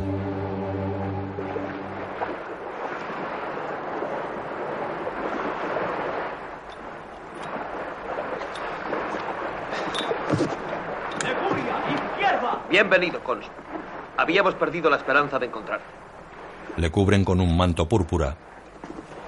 Agua.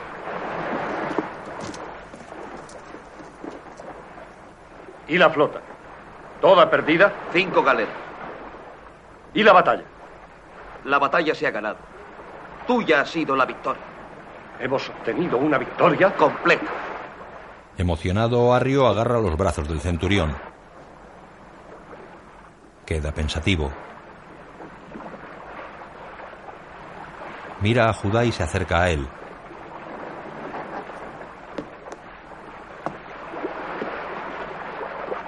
En su decidido afán de salvarte, tu Dios ha salvado también a la flota imperial romana.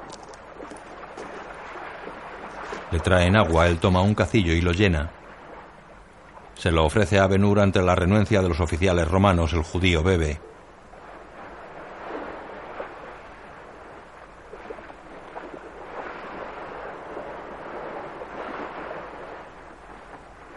Arrio bebe en el mismo cazo.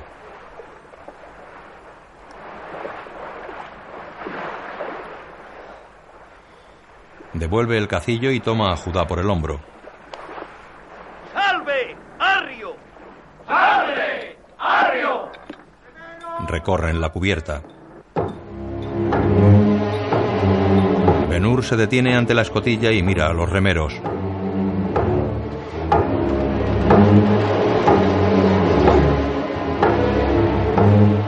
Arrio vuelve a su lado. Le toma del brazo y se lo lleva. En Roma la gente observa la parada militar que recorre una amplia avenida cuajada de templos y edificios de grandes columnas. Ante uno de ellos espera Tiberio, sentado en un trono coronado por el águila imperial y rodeado de militares, senadores y esclavos negros. Tras los heraldos caminan varias jóvenes soltando pétalos al aire.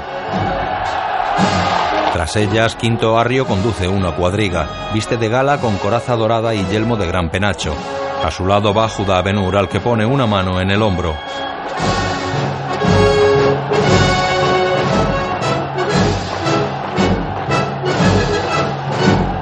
Arrio saluda sonriente al público que le aclama.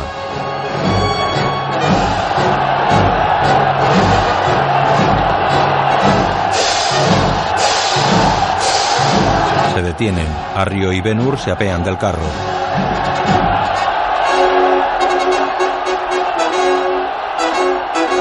El cónsul se acerca a la amplia y alta escalinata a cuyo final aguarda el César. La sube. En el primer descansillo hay dos grandes pebeteros ardiendo. Varios senadores jalonan la ascensión.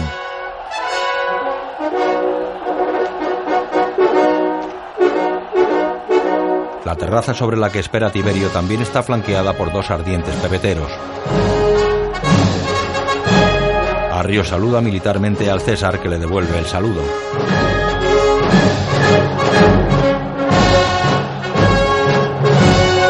Benur observa junto a la cuadriga, viste túnica clara y capa oscura.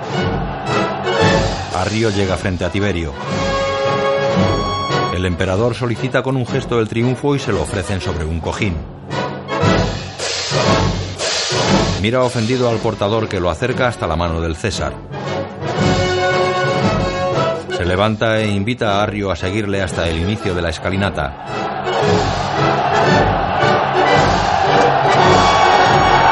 Benur observa sonriente. Desde la terraza, Tiberio pide silencio. Benur mira sorprendido al público. Arrio está junto al César. Has limpiado las rutas del mar de graves peligros, Quinto Arrio. Este emblema de la victoria ha sido noblemente ganado. Entrega el triunfo al cónsul.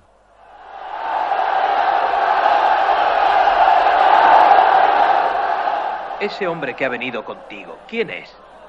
El hombre que me salvó, divino emperador, para seguir a tu servicio. ¿Eso es todo lo que sabes de él? No. Sé que fue acusado de agredir al gobernador de Judea. Pero es inocente. Si no fuera así, sería una extraña incongruencia que ese hombre intentara matar a mi gobernador y salvase la vida de mi cónsul. Ven mañana. Hablaremos de ello. Arrio inclina levemente la cabeza ante el emperador que saluda al público. Benur los mira serio. Quinto regresa a la cuadriga con el triunfo en sus manos. Sube e indica a Benur que suba con él. Judá lo hace. La comitiva reanuda la marcha. Al día siguiente, Quinto está ante Tiberio en el Senado. Tenemos todos los informes sobre ese hombre, que era persona de alguna influencia en su país. Al agredir a nuestro gobernador, atacó a sí mismo al Senado y al pueblo de Roma. Divino emperador, estoy convencido de que tal agresión no fue intencionada. Cónsul, consiéntenos continuar. Consiéntenos ser generosos. En calidad de recompensa por tu gran victoria, no lo enviaremos nuevamente a las galeras. Te lo entregamos como esclavo para que hagas de él lo que te plazca. Esta es la voluntad del Senado y del pueblo de Roma. Otro día se celebra una fiesta en la lujosa casa de Arrio. Varios bailarines de raza negra vestidos con pequeños taparrabos danzan en un patio con suelo de mármol. Ellas lucen tocados que ciñen su pelo, grandes collares y faldas doradas abiertas por delante. Benur llega acompañado de una bella joven y se sientan a ver el espectáculo. Él viste túnica blanca y capa gris. Arrio ve la danza junto a Poncio Pilatos. Benur está serio y pensativo. La joven le mira intrigada, él reacciona con una sonrisa. Los bailarines suben por unas escalinatas flanqueadas por dos estanques con surtidores de agua. Entran en los estanques y bailan dentro de ellos.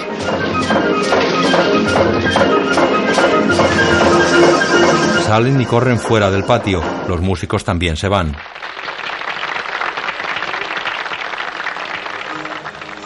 Varias criadas llegan con bandejas de alimentos y bebidas que reparten entre los invitados.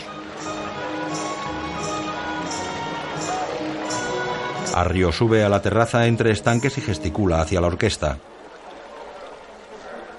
Los asistentes giran hacia él. Benur y la joven están cerca.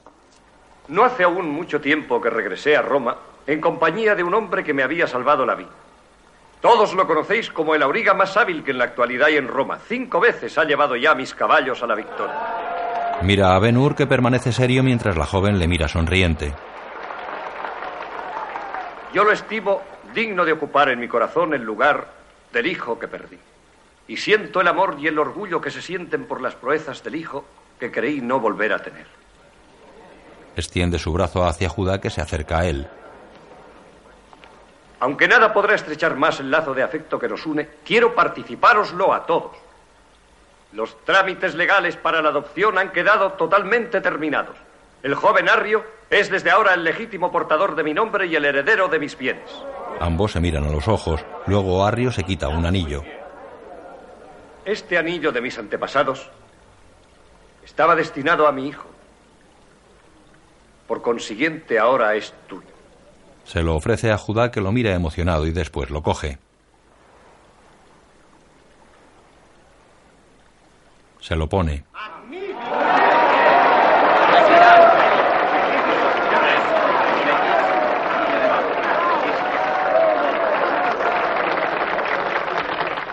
Fue un extraño destino el que me trajo aquí y me dio una nueva vida, un nuevo hogar y un padre. Como me trajo aquí, puede llevárseme. Pero donde quiera que me encuentre, procuraré siempre llevar este anillo como lo haría el hijo de Arrio. Con agradecimiento, con cariño y con honor. Arrio sonríe. Se estrechan los brazos. Se mezclan con los invitados. La preciosa y joven morena abraza a Judá. Arrio se acerca a Pilatos. Te presento a mi hijo, mi buen amigo Poncio Pilatos, Arrio el joven. Antes de llegar tú a la ciudad, mis caballos vencían siempre. Son magníficos caballos, extremadamente veloces. Sí, pero no lo suficiente para derrotarte. Dime, ¿eres natural de Judea? Sí, lo soy. Dicen que resulta difícil vivir en aquel clima. Para los judíos no. Judá se separa de ellos. Qué terrible perspectiva. Me mandan allá de gobernador. ¿A Judea? Sí. Solicité Alejandría, pero al parecer el desierto necesita mis especiales talentos. Los escorpiones y los profetas no pueden vivir sin mí, según creo. Eh, sacúdete el polvo de Judea, aunque solo sea por esta noche. Cabras y Jehová. Pilatos gira hacia la fiesta. Arrio se aleja en la dirección que tomó Judá, que mira la noche romana desde un jardín encolumnado.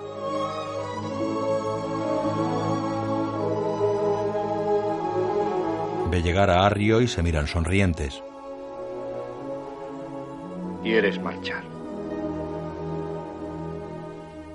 Debo hacerlo. Es un viaje del que no puedo privarte. Ha sido tu obsesión durante todos estos meses. En tus ojos he leído tu sufrimiento. No obstante, mi consejo es que esperes un poco más. Valerio Grato va a ser sustituido. El cargo de gobernador pasa a Poncio Pilatos. ¿Cuándo? Muy pronto. Eso facilitará nuestros propósitos. De nada valdrán esos propósitos si cuando vuelva a Judea es demasiado tarde. Este es el pensamiento que no ha dejado de atormentarme desde que estoy aquí. Observan la ciudad. ¿Volverá a verte Roma? Judá le mira. Aquí está una parte de mi vida que a ti te debo enteramente. Nunca lo olvidaré. Cualesquiera que sean los dioses, poco favorecen las esperanzas de un viejo. Siguen su camino. Ambos se miran con tristeza. Arrio le pone la mano en el hombro y le acompaña de vuelta. Vestido con ropas hebreas y con un pañuelo blanco ceñido a la cabeza, Benur mira la costa desde la borda de una embarcación. Judá y otros dos hombres llegan en camello a un oasis.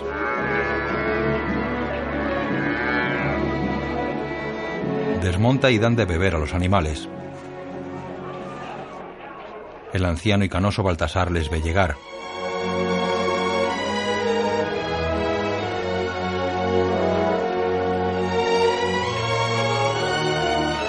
Benur bebe agua de un cazo junto a un pozo. Se aleja del pozo. Baltasar le sigue con la mirada. Benur se acuesta a la sombra de una palmera, lleva el cazo del que bebió. Vierte el cazo sobre su cara y se la extiende con la mano.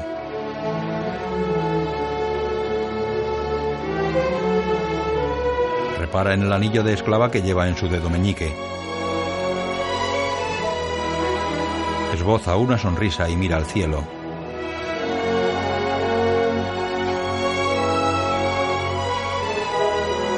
Cierra los ojos. Baltasar se le acerca y le observa con curiosidad. Judá abre los ojos y se levanta sobresaltado. Perdóname. Tú, tú eres extranjero aquí. ¿No serás por ventura de Nazaret? ¿Por qué lo preguntáis? Creí que... Creí que podría ser el que estoy buscando con afán desde que he venido de mi país. Debe de tener tu edad. ¿Quién? Cuando lo encuentre, lo reconoceré. Judá mira intrigado al anciano que queda pensativo. Ah, perdóname, soy Baltasar de Alejandría. Soy huésped del Caítilderín. ¡Gia! ¡Gia! ¡Saco de carne sin huesos! ¡No, no! Con el látigo, no. ¡Ah! Ese es mi anfitrión. ¡Suavemente, suavemente! ¡Necio, sapo sin cabeza! No sabes nada de caballos. Pega otra vez a mis criaturas y te dejaré sin una gota de sangre. ¡Vamos! Despacio una primera vuelta y luego déjalas correr en marcha. El auriga conduce la cuadriga de blancos caballos árabes. Graba en tu memoria lo que te he dicho. A ver si tienes entendimiento. Hermosos caballos. Corren en un improvisado circuito ovalado del oasis. El caído observa montado en un caballo alazán. Ahora, ahora, ya están. Déjalos correr. La cuadriga enfila hacia una pronunciada curva. Fijaos, se saldrán del círculo.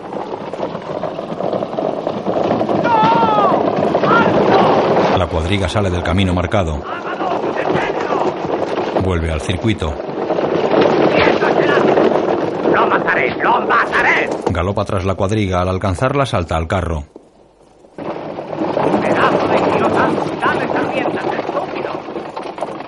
La detiene y gira. ¿Crees que puedes tratar a mis caballos como animales? Y a vacas y cabras que es para lo único que sirve. ¡Fuera de aquí, idiota! Tira a la auriga del carro de una patada. Se detiene y se apea. Cerdos debería conducir ese. Estoy perdido. ¿Has visto lo que ha pasado? Este viajero me lo advirtió antes de que ocurriera. ¿Eh? Tus caballos son magníficos, pero el tiro está mal dispuesto. ¿Mal dispuesto? Uno de ellos los frena constantemente, el de la parte de afuera. Antares. ¿El más lento? Sí. Creo que debería correr por el lado interior, donde pudiera frenar a los demás en las vueltas. El caíd mira con interés a Benur y se acerca a él. ¿Tienes vista certera? ¿Dónde la has adquirido? En el circo de Roma. ¿Has guiado cuadrigas en el circo? Benur asiente. Dime, amigo, ¿podrías hacer correr mis cuatro caballos como uno solo? Tengo que seguir viaje a Jerusalén. Pero puedes descansar aquí hasta el amanecer. Tenemos tiempo para comer, beber y charlar. Ven a mi tienda, en ella podrás refrescarte y me contarás cómo corriste en Roma. En la tienda del caíd. Si tuviera voz para cantar, cantaría el Salmo de los Caballos. Te diría que ningún otro animal ha descendido tanto en la escala desde el día en que el mundo perdió su inocencia. Y mañana engancharé a Antares en la parte de dentro. Y además acorta el balancín. Facilitará dar las vueltas. Judá Benur, tú no eres romano y no obstante has corrido en el circo de Roma. Sí. Por extrañas circunstancias. Come. Y extraña fortuna. Se lava las manos. Lástima que tu estancia sea tan corta, tan fugaz. Podríamos haber hecho maravillas. Ah, pero tienes que irte. Se sienta junto a Benur. Lo siento, es un viaje que no admite espera. Ah, lo supongo. Sin embargo, puedes volver y cuando lo hagas trae a tu familia, a tus esposas. No tengo esposas. ¿No tienes esposas? No. Pues yo tengo seis, no, siete. Yo he contado ocho. Y eso solo ahora porque está de viaje. En su casa tiene más. Sí, créeme, amigo mío, es una gran ventaja tener muchas esposas. Espero tener una algún día. ¿Una sola? ¡Oh! Un solo Dios se comprende, pero una sola esposa no es de sabios. Ni es generoso. Tras el eructo mira a Judá. ¿Es que la comida no te ha gustado, amigo? Sí, Caíd. Benur mira a Baltasar que le indica por gestos que eructe. Lo hace. Ah, gracias, gracias. Y sigue mi consejo, amigo. Tengo unas cuantas esposas. Ah, y ahora tengo que dar las buenas noches a mis preciosidades. Cuando llega la hora de dormir se impacientan, sienten celos, esperan con inquietud ver a cuál acaricio. Entonces me despido de ti. No, no, quédate, quédate y verás. Dos hombres armados descorren dos cortinones tras los que están los blancos caballos. El caíd se pone en el centro de la tienda. Venid, preciosidades. Venid. Los caballos están remisos a entrar. Los forasteros les intimidan. Entrad. No tengáis miedo. Entrad. Se acercan hasta él. Ajá, ajá. Aquí están mis niños. Descienden de los veloces corredores árabes de los primeros faraones. Les he puesto nombres de estrellas. Bueno, Antares, tú eres el más lento. Pero puedes correr todo el día sin cansarte, ¿eh? Sí, sí. Sí, te quiero a pesar de todo. Mi buen Antares. Al siguiente. Ven, Rigel. Los dos hemos cenado bien y el mundo es agradable. Bien, mi buen Rigel. Oh, sí, ya sé que tienes mucho sueño. Al tercero. tu trabajo ha terminado por hoy, ¿eh?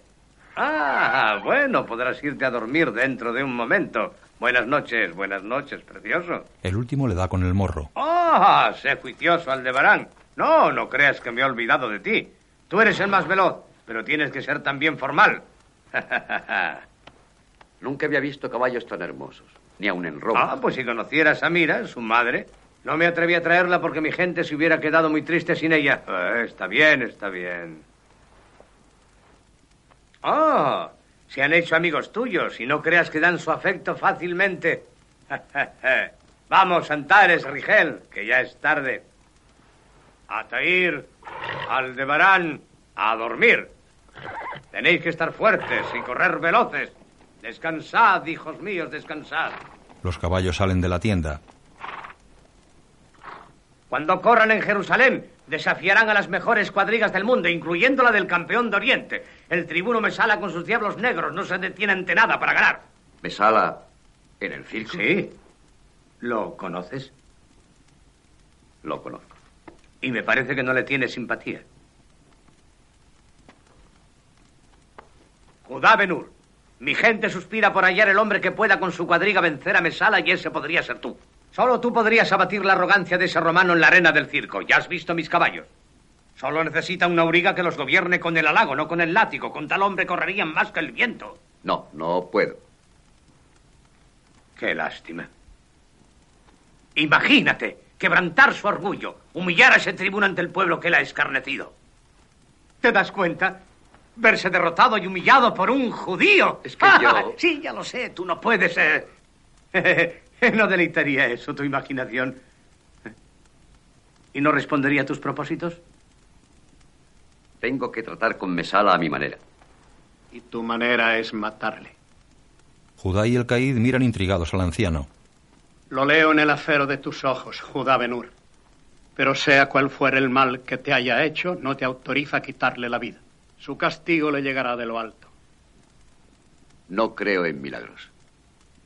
La vida toda es un milagro. ¿Por qué no aceptar entonces la justicia divina? Tú no creerás en los milagros. Sin embargo, una vez Dios me habló en medio de mis tinieblas y una estrella guió mis pasos hasta un lugar llamado Belén donde hay en un pesebre un niño recién nacido. Y Dios había encarnado en aquel niño. Han transcurrido los años y él ya debe de hallarse en Safón presto para comenzar su obra. Por eso he vuelto a Judea, para estar cerca de él y escuchar su palabra cuando hable a los hombres. Sé que está cerca, que hoy habrá visto la misma puesta de sol que nosotros. Puede estar en la ciudad, en el desierto, junto al lago o en la montaña. ¿Acaso sea un pescador, un pastor o un mercader? Pero él está cerca. Y todas nuestras vidas de hoy para siempre llevarán su sello. Son muchos los senderos que conducen a Dios. No te los cierres con el odio y la venganza. Pensativo, Judá desvía la mirada.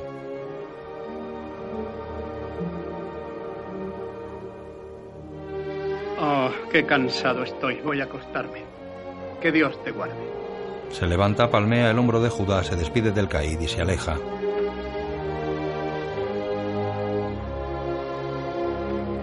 Benur le sigue con la mirada. Baltasar es la propia bondad. Pero hasta que todos los hombres sean como él, debemos mantener firmes nuestras espadas. Y nuestras intenciones también. Por eso debo dejar. Saluda y se retira. Estoy pensando una cosa. La ley no rige en la arena del circo. Muchos se matan. Se miran a los ojos. Espero verte de nuevo. Benur se marcha. El Caíd le mira salir de la tienda, es de noche.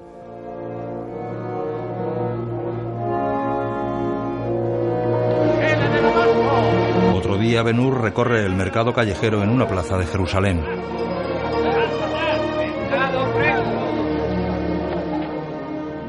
Vestido con ropas judías y cubierto por un manto con capucha, llega de noche al vacío patio de su casa, ahora cubierto de hojas secas, la fuente y el estanque central sin agua y aspecto de abandono. Se detiene junto al estanque y mira a su alrededor.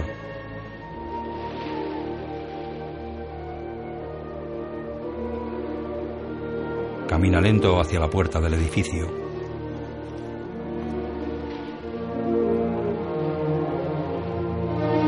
Mira la mezuza.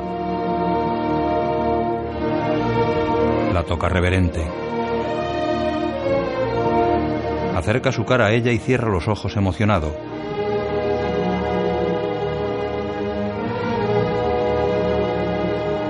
Apoya una mano en la puerta y la abre sin querer. La empuja y entra. Pasa al pequeño patio interior encolumnado y lo recorre parsimonioso.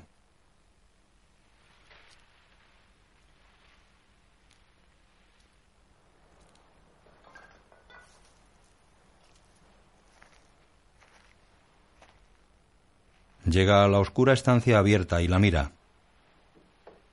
Gira hacia el ruido proveniente del edificio a su espalda y se oculta en la oscuridad de la habitación. Esther baja al patio por las escaleras de acceso a la segunda planta. Lleva ropas dobladas, una olla de barro y un cesto. Al llegar abajo se detiene y mira al frente pensativa. Benur la mira desde la oscuridad de la habitación. Esther cruza el patio sin verle.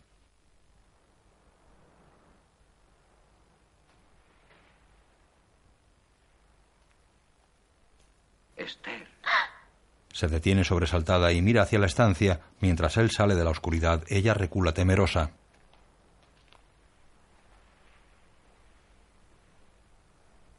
Soy Judá.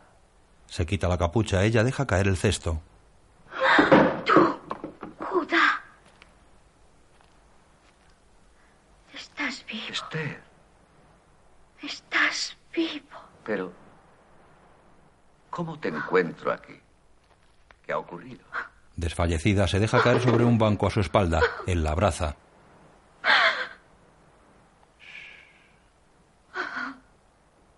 He vuelto.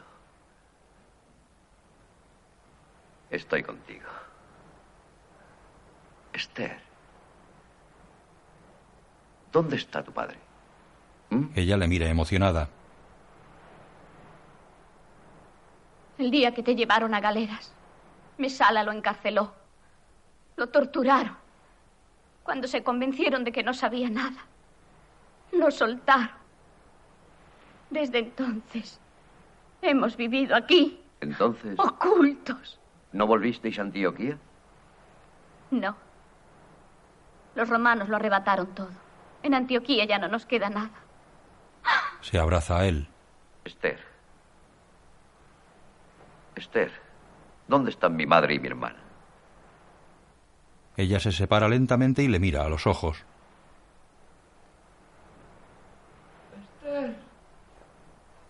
Déjame que antes se lo diga yo. Corre hacia el interior de la casa.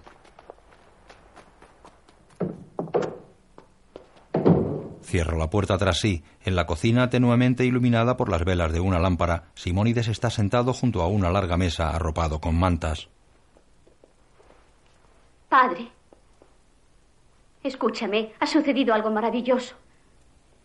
Padre mío, Judá Benur todavía vive. Judá. Ha vuelto a su casa. Está aquí. Judá entra. El anciano Simónides gira la cabeza hacia la puerta mientras Benur se le acerca.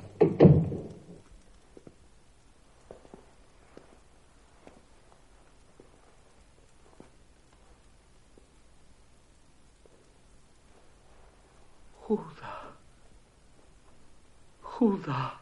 Benur. Benur se agacha junto a él. Mi fiel y viejo amigo. Déjame contemplarte. Déjame que te vea. Sí, sí. Es cierto. Alabado sea Dios en su misericordia. Se abrazan. Esther les mira emocionada.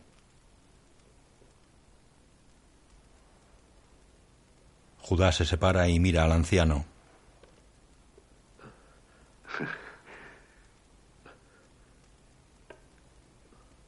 El semblante de ambos se entristece. Simónides desvía la mirada. ¿Dónde están? Desde aquel horrible día. No hemos sabido de ellas ni una palabra.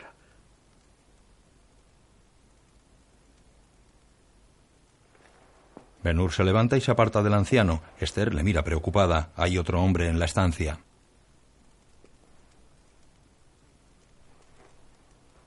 No debieras habernos sido tan leal. Oh, no debes compadecerme, amo Judá.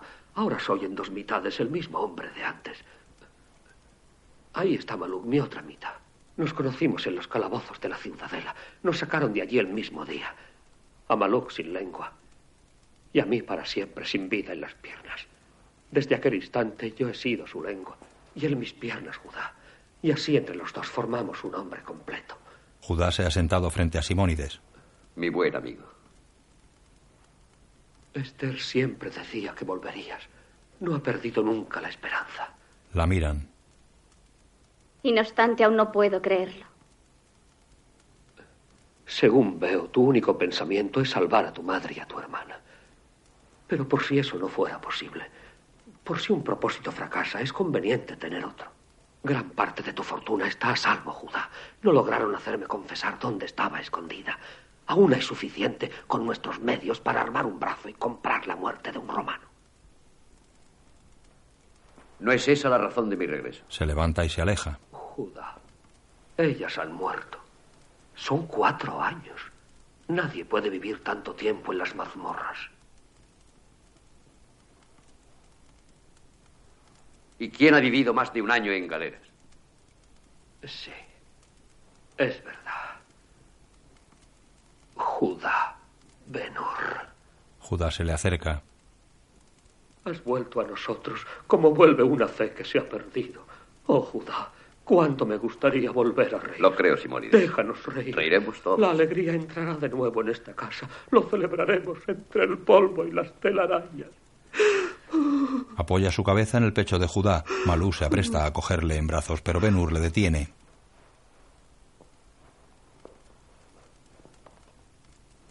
Yo lo llevaré. Coge en brazos al anciano, todos salen de la cocina.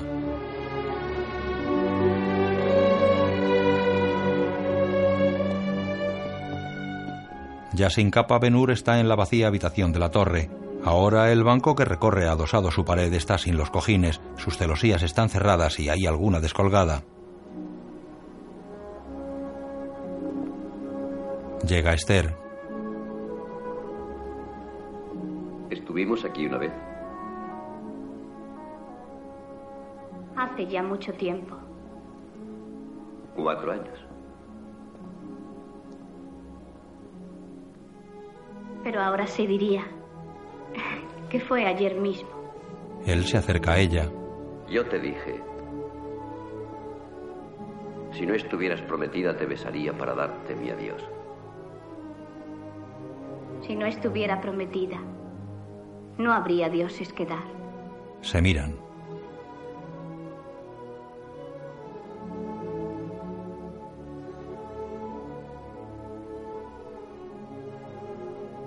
No estoy prometida. Él la toma por los hombros y la besa con pasión. Se abrazan.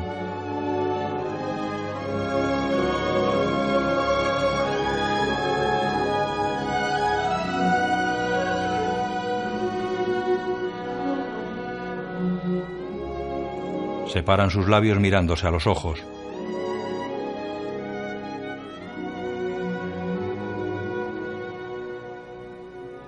¿Por qué no te casaste? Mi padre me necesitaba. Y además, Ella desvía la mirada y ve el anillo de esclava en la mano de Judá. Aún lo llevo en mi dedo. Dije que lo llevaría hasta hallar la mujer con quien casarme. Ella estrecha la mano de él contra su cara y la besa. Judá la abraza. Forma ya parte de mi mano.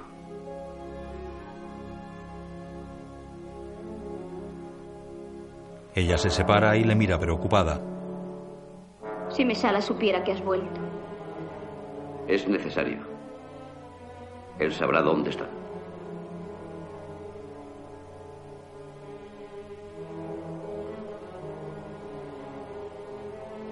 ¿Y si Mesala te dijera?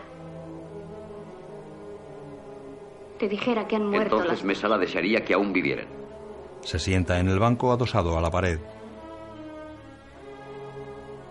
He visto por mi desgracia los resultados del odio. Mi padre se ha quemado en él, Se sienta a su lado. pero de labios de un joven rabí he oído decir que amar es mejor que odiar y que el perdón es mejor que la venganza. Yo también lo creo. Esther, Judá, sé prudente. Debes olvidar a Mesala. lo haré cuando deje de pensar y de sentir. Ella desvía la mirada. Y ese día aún no ha llegado.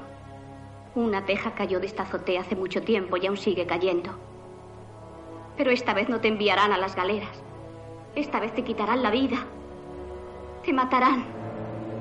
Ella hace intención de levantarse, pero él la retiene y la estrecha contra su pecho.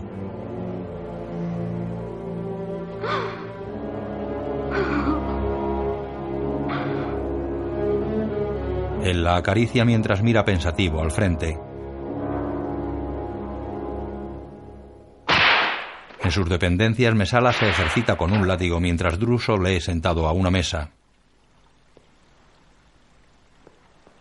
Pone la copa sobre el pollete del estanque que decora el patio. Se retira y mira la copa que tiene Druso sobre la mesa. La derriba, un criado trae un cofre. Para el tribuno, con los respetos de Quinto Arrio, que aguarda tu venia. ¿El cónsul aquí? Es Quinto Arrio el joven tribuno. Gracias. Hazle pasar. Coge el cofre. No sabía que el cónsul tuviera un hijo. Sí, he oído hablar de él. Es campeón del circo máximo. Pero ¿por qué está aquí y me ofrece regalos? Quizá corra contra ti en la gran carrera. Mira, Saca un puñal. Es magnífico. y de un hombre al que yo no conozco. Te equivocas, Mesala. El tribuno y Druso miran a la entrada. Vestido con toga romana, Judá sale de la penumbra y entra en la estancia. Ambos romanos le miran boquiabiertos. Judá. Benur se acerca a ellos.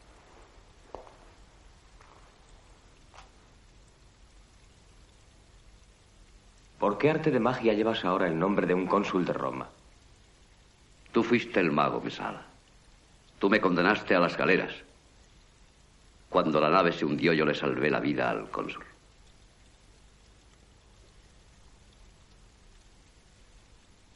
Ve sobre la mesa las tablillas que leía Druso, las coge.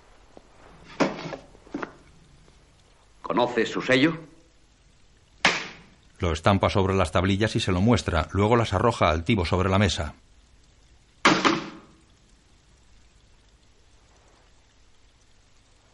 He vuelto a Jerusalén, como juré entonces que lo haría. Mesala desenvaina el puñal. Tu regalo es exquisitamente apropiado, joven Arrio. ¿Pretendes con él que lo utilice en mí mismo? Qué suerte han corrido mi madre y mi hermana. No es mi obligación saber qué pasa con los presos. Búscalas, Mesala. Devuélvemelas y olvidaré todos los juramentos que fui haciendo a cada golpe de aquel remo al que tú me encadenaste. No soy el gobernador de Judea. Nada puedo hacer sin la autorización de Gran. Síguela.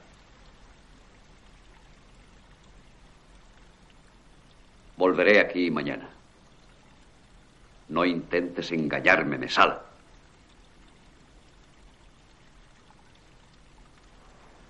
Gira y abandona la estancia. Mesala queda pensativo. Druso le observa apocado. ¿Qué fue de ellas? Hace casi cinco años. ¿Crees que aún vivirán? Ve a la ciudadela, Druso. Búscalas. ¿Y si han muerto? ¡Han muerto!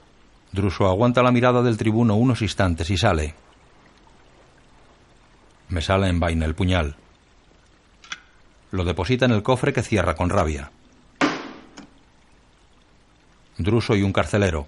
Miriam Esa es. de Ur, Tirsa, su hija. Sí, son esas dos. ¿Aún viven? Es abajo. En las mazmorras.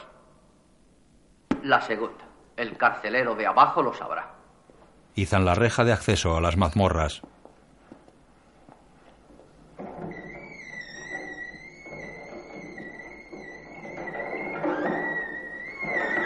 El carcelero, Druso y un soldado bajan con una antorcha.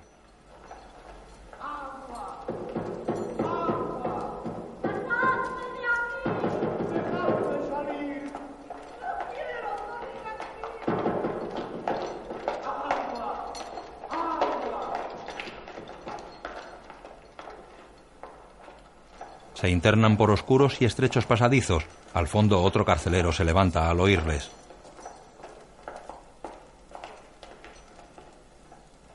El segundo carcelero camina alumbrándose con una antorcha. Se detienen ante una puerta en un pasadizo húmedo, estrecho y oscuro.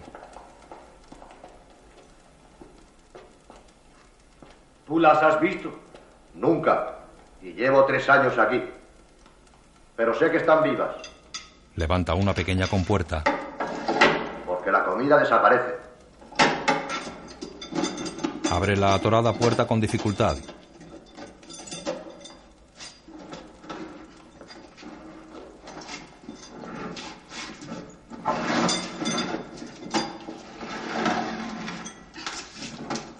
Alumbra al interior con la antorcha y entra. Recula espantado. Druso hace intención de entrar, pero el carcelero le detiene. Leprosas. Druso impide que cierre la puerta. Le quita la antorcha y entra. La repugnancia se dibuja en su rostro y sale sin dejar de mirarlas.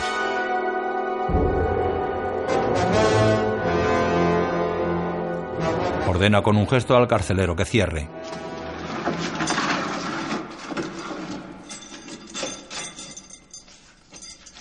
Hay que sacarlas enseguida de la ciudad y abandonarlas.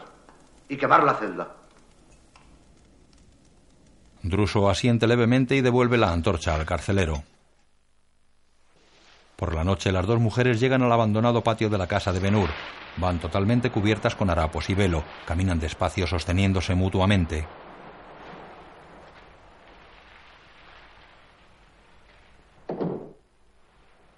Esther baja desde la azotea. Las dos mujeres se esconden agachadas tras un macetero con plantas secas. Al oír la tos, Esther gira sorprendida y baja con cautela hasta el patio.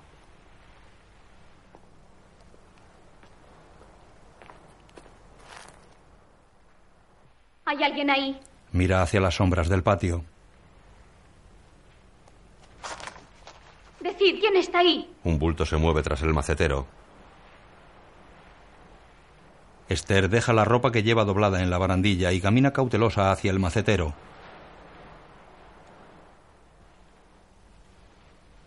¿Quién eres tú? Miriam y Tirsa se mueven inquietas. No te acerques a nosotras. ¿Quién eres? Esther. Soy Miriam. Miriam. Miriam. Quédate donde estás. Habéis vuelto a vuestro hogar. Se acerca a ellas. Detente, Esther. La joven se queda inmóvil.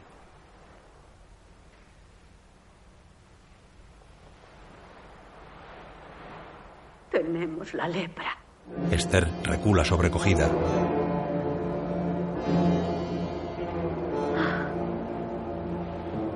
Cubierta por raídos velos, Tirsa la mira. Esther. Tirsa. Miriam gira hacia Esther. Esther. ¿Vive aún Judá? Sí. Sí, vive. Está aquí.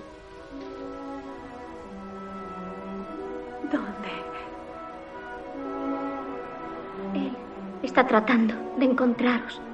Tengo que ir a buscarle para decírselo. No. Y también a mi No. padre.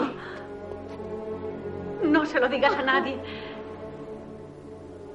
Nosotras nos iremos al Valle de los Leprosos para no volver jamás. Madre e hija se levantan. Pero Judá tiene que saberlo. No, Se esconden de nuevo. te lo suplico. Judá entra en el patio lejos de ellas. Esther se oculta tras las plantas del macetero. Benur pasa de largo sin verlas y entra en la casa.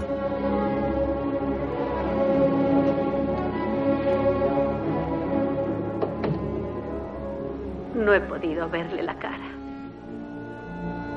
Está muy cambiado. No, no está cambiado. Él. Él no está cambiado. Tú le quieres, Esther. Esther mira emocionada hacia la casa.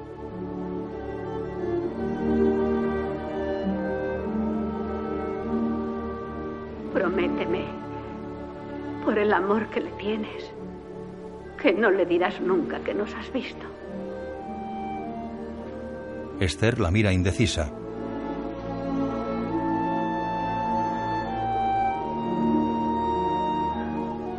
No ha de saberlo jamás. Quiero que nos recuerde tal como éramos. Prométemelo. Esther niega confusa.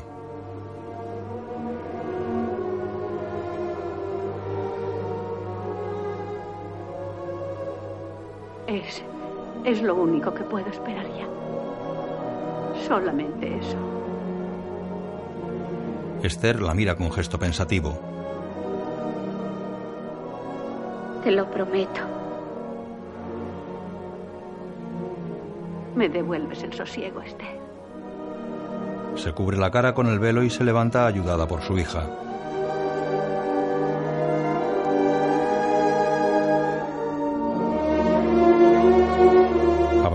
Madre e hija se van. Esther gira hacia ellas y las sigue. Esperad. Miriam y Tirsa cruzan el patio sin volverse.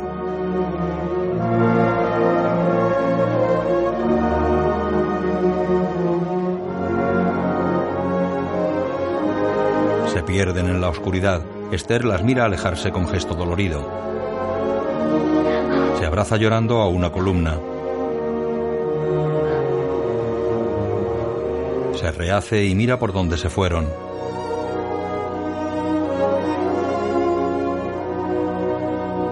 Camina hacia la casa.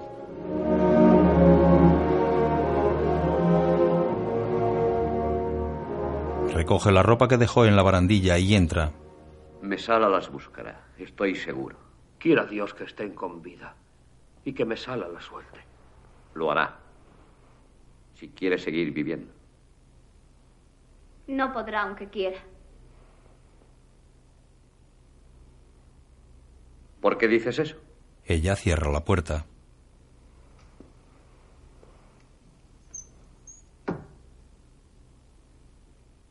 Yo las vi. ¿Las viste? ¿Cuándo? ¿Cuándo las viste?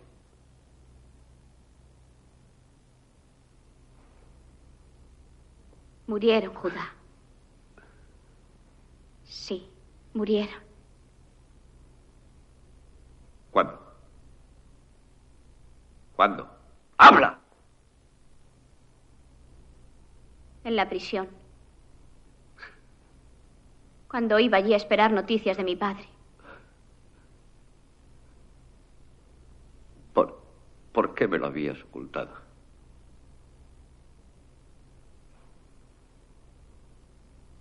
Yo no podía decírtelo. Ni a ti tampoco, padre. Temía que si veías a Mesala. Oh, Judá, lo que te he dicho significa el fin de tus pesquisas. Todo ha terminado. ¿Terminado? Judá. ¿Terminado? Judá, olvida, olvida. No pienses en Mesala. Vuelve a Roma. Benur sale de la estancia, llega al patio interior y se apoya en la puerta que cierra tras él. Queda compungido y cabizbajo.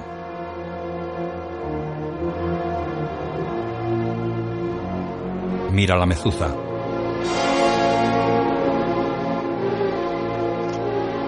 La golpea y llora apoyado en el muro.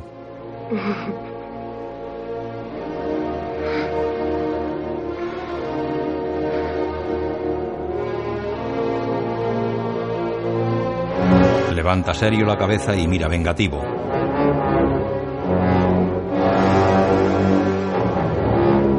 Se marcha cruzando el patio hacia los antiguos establos.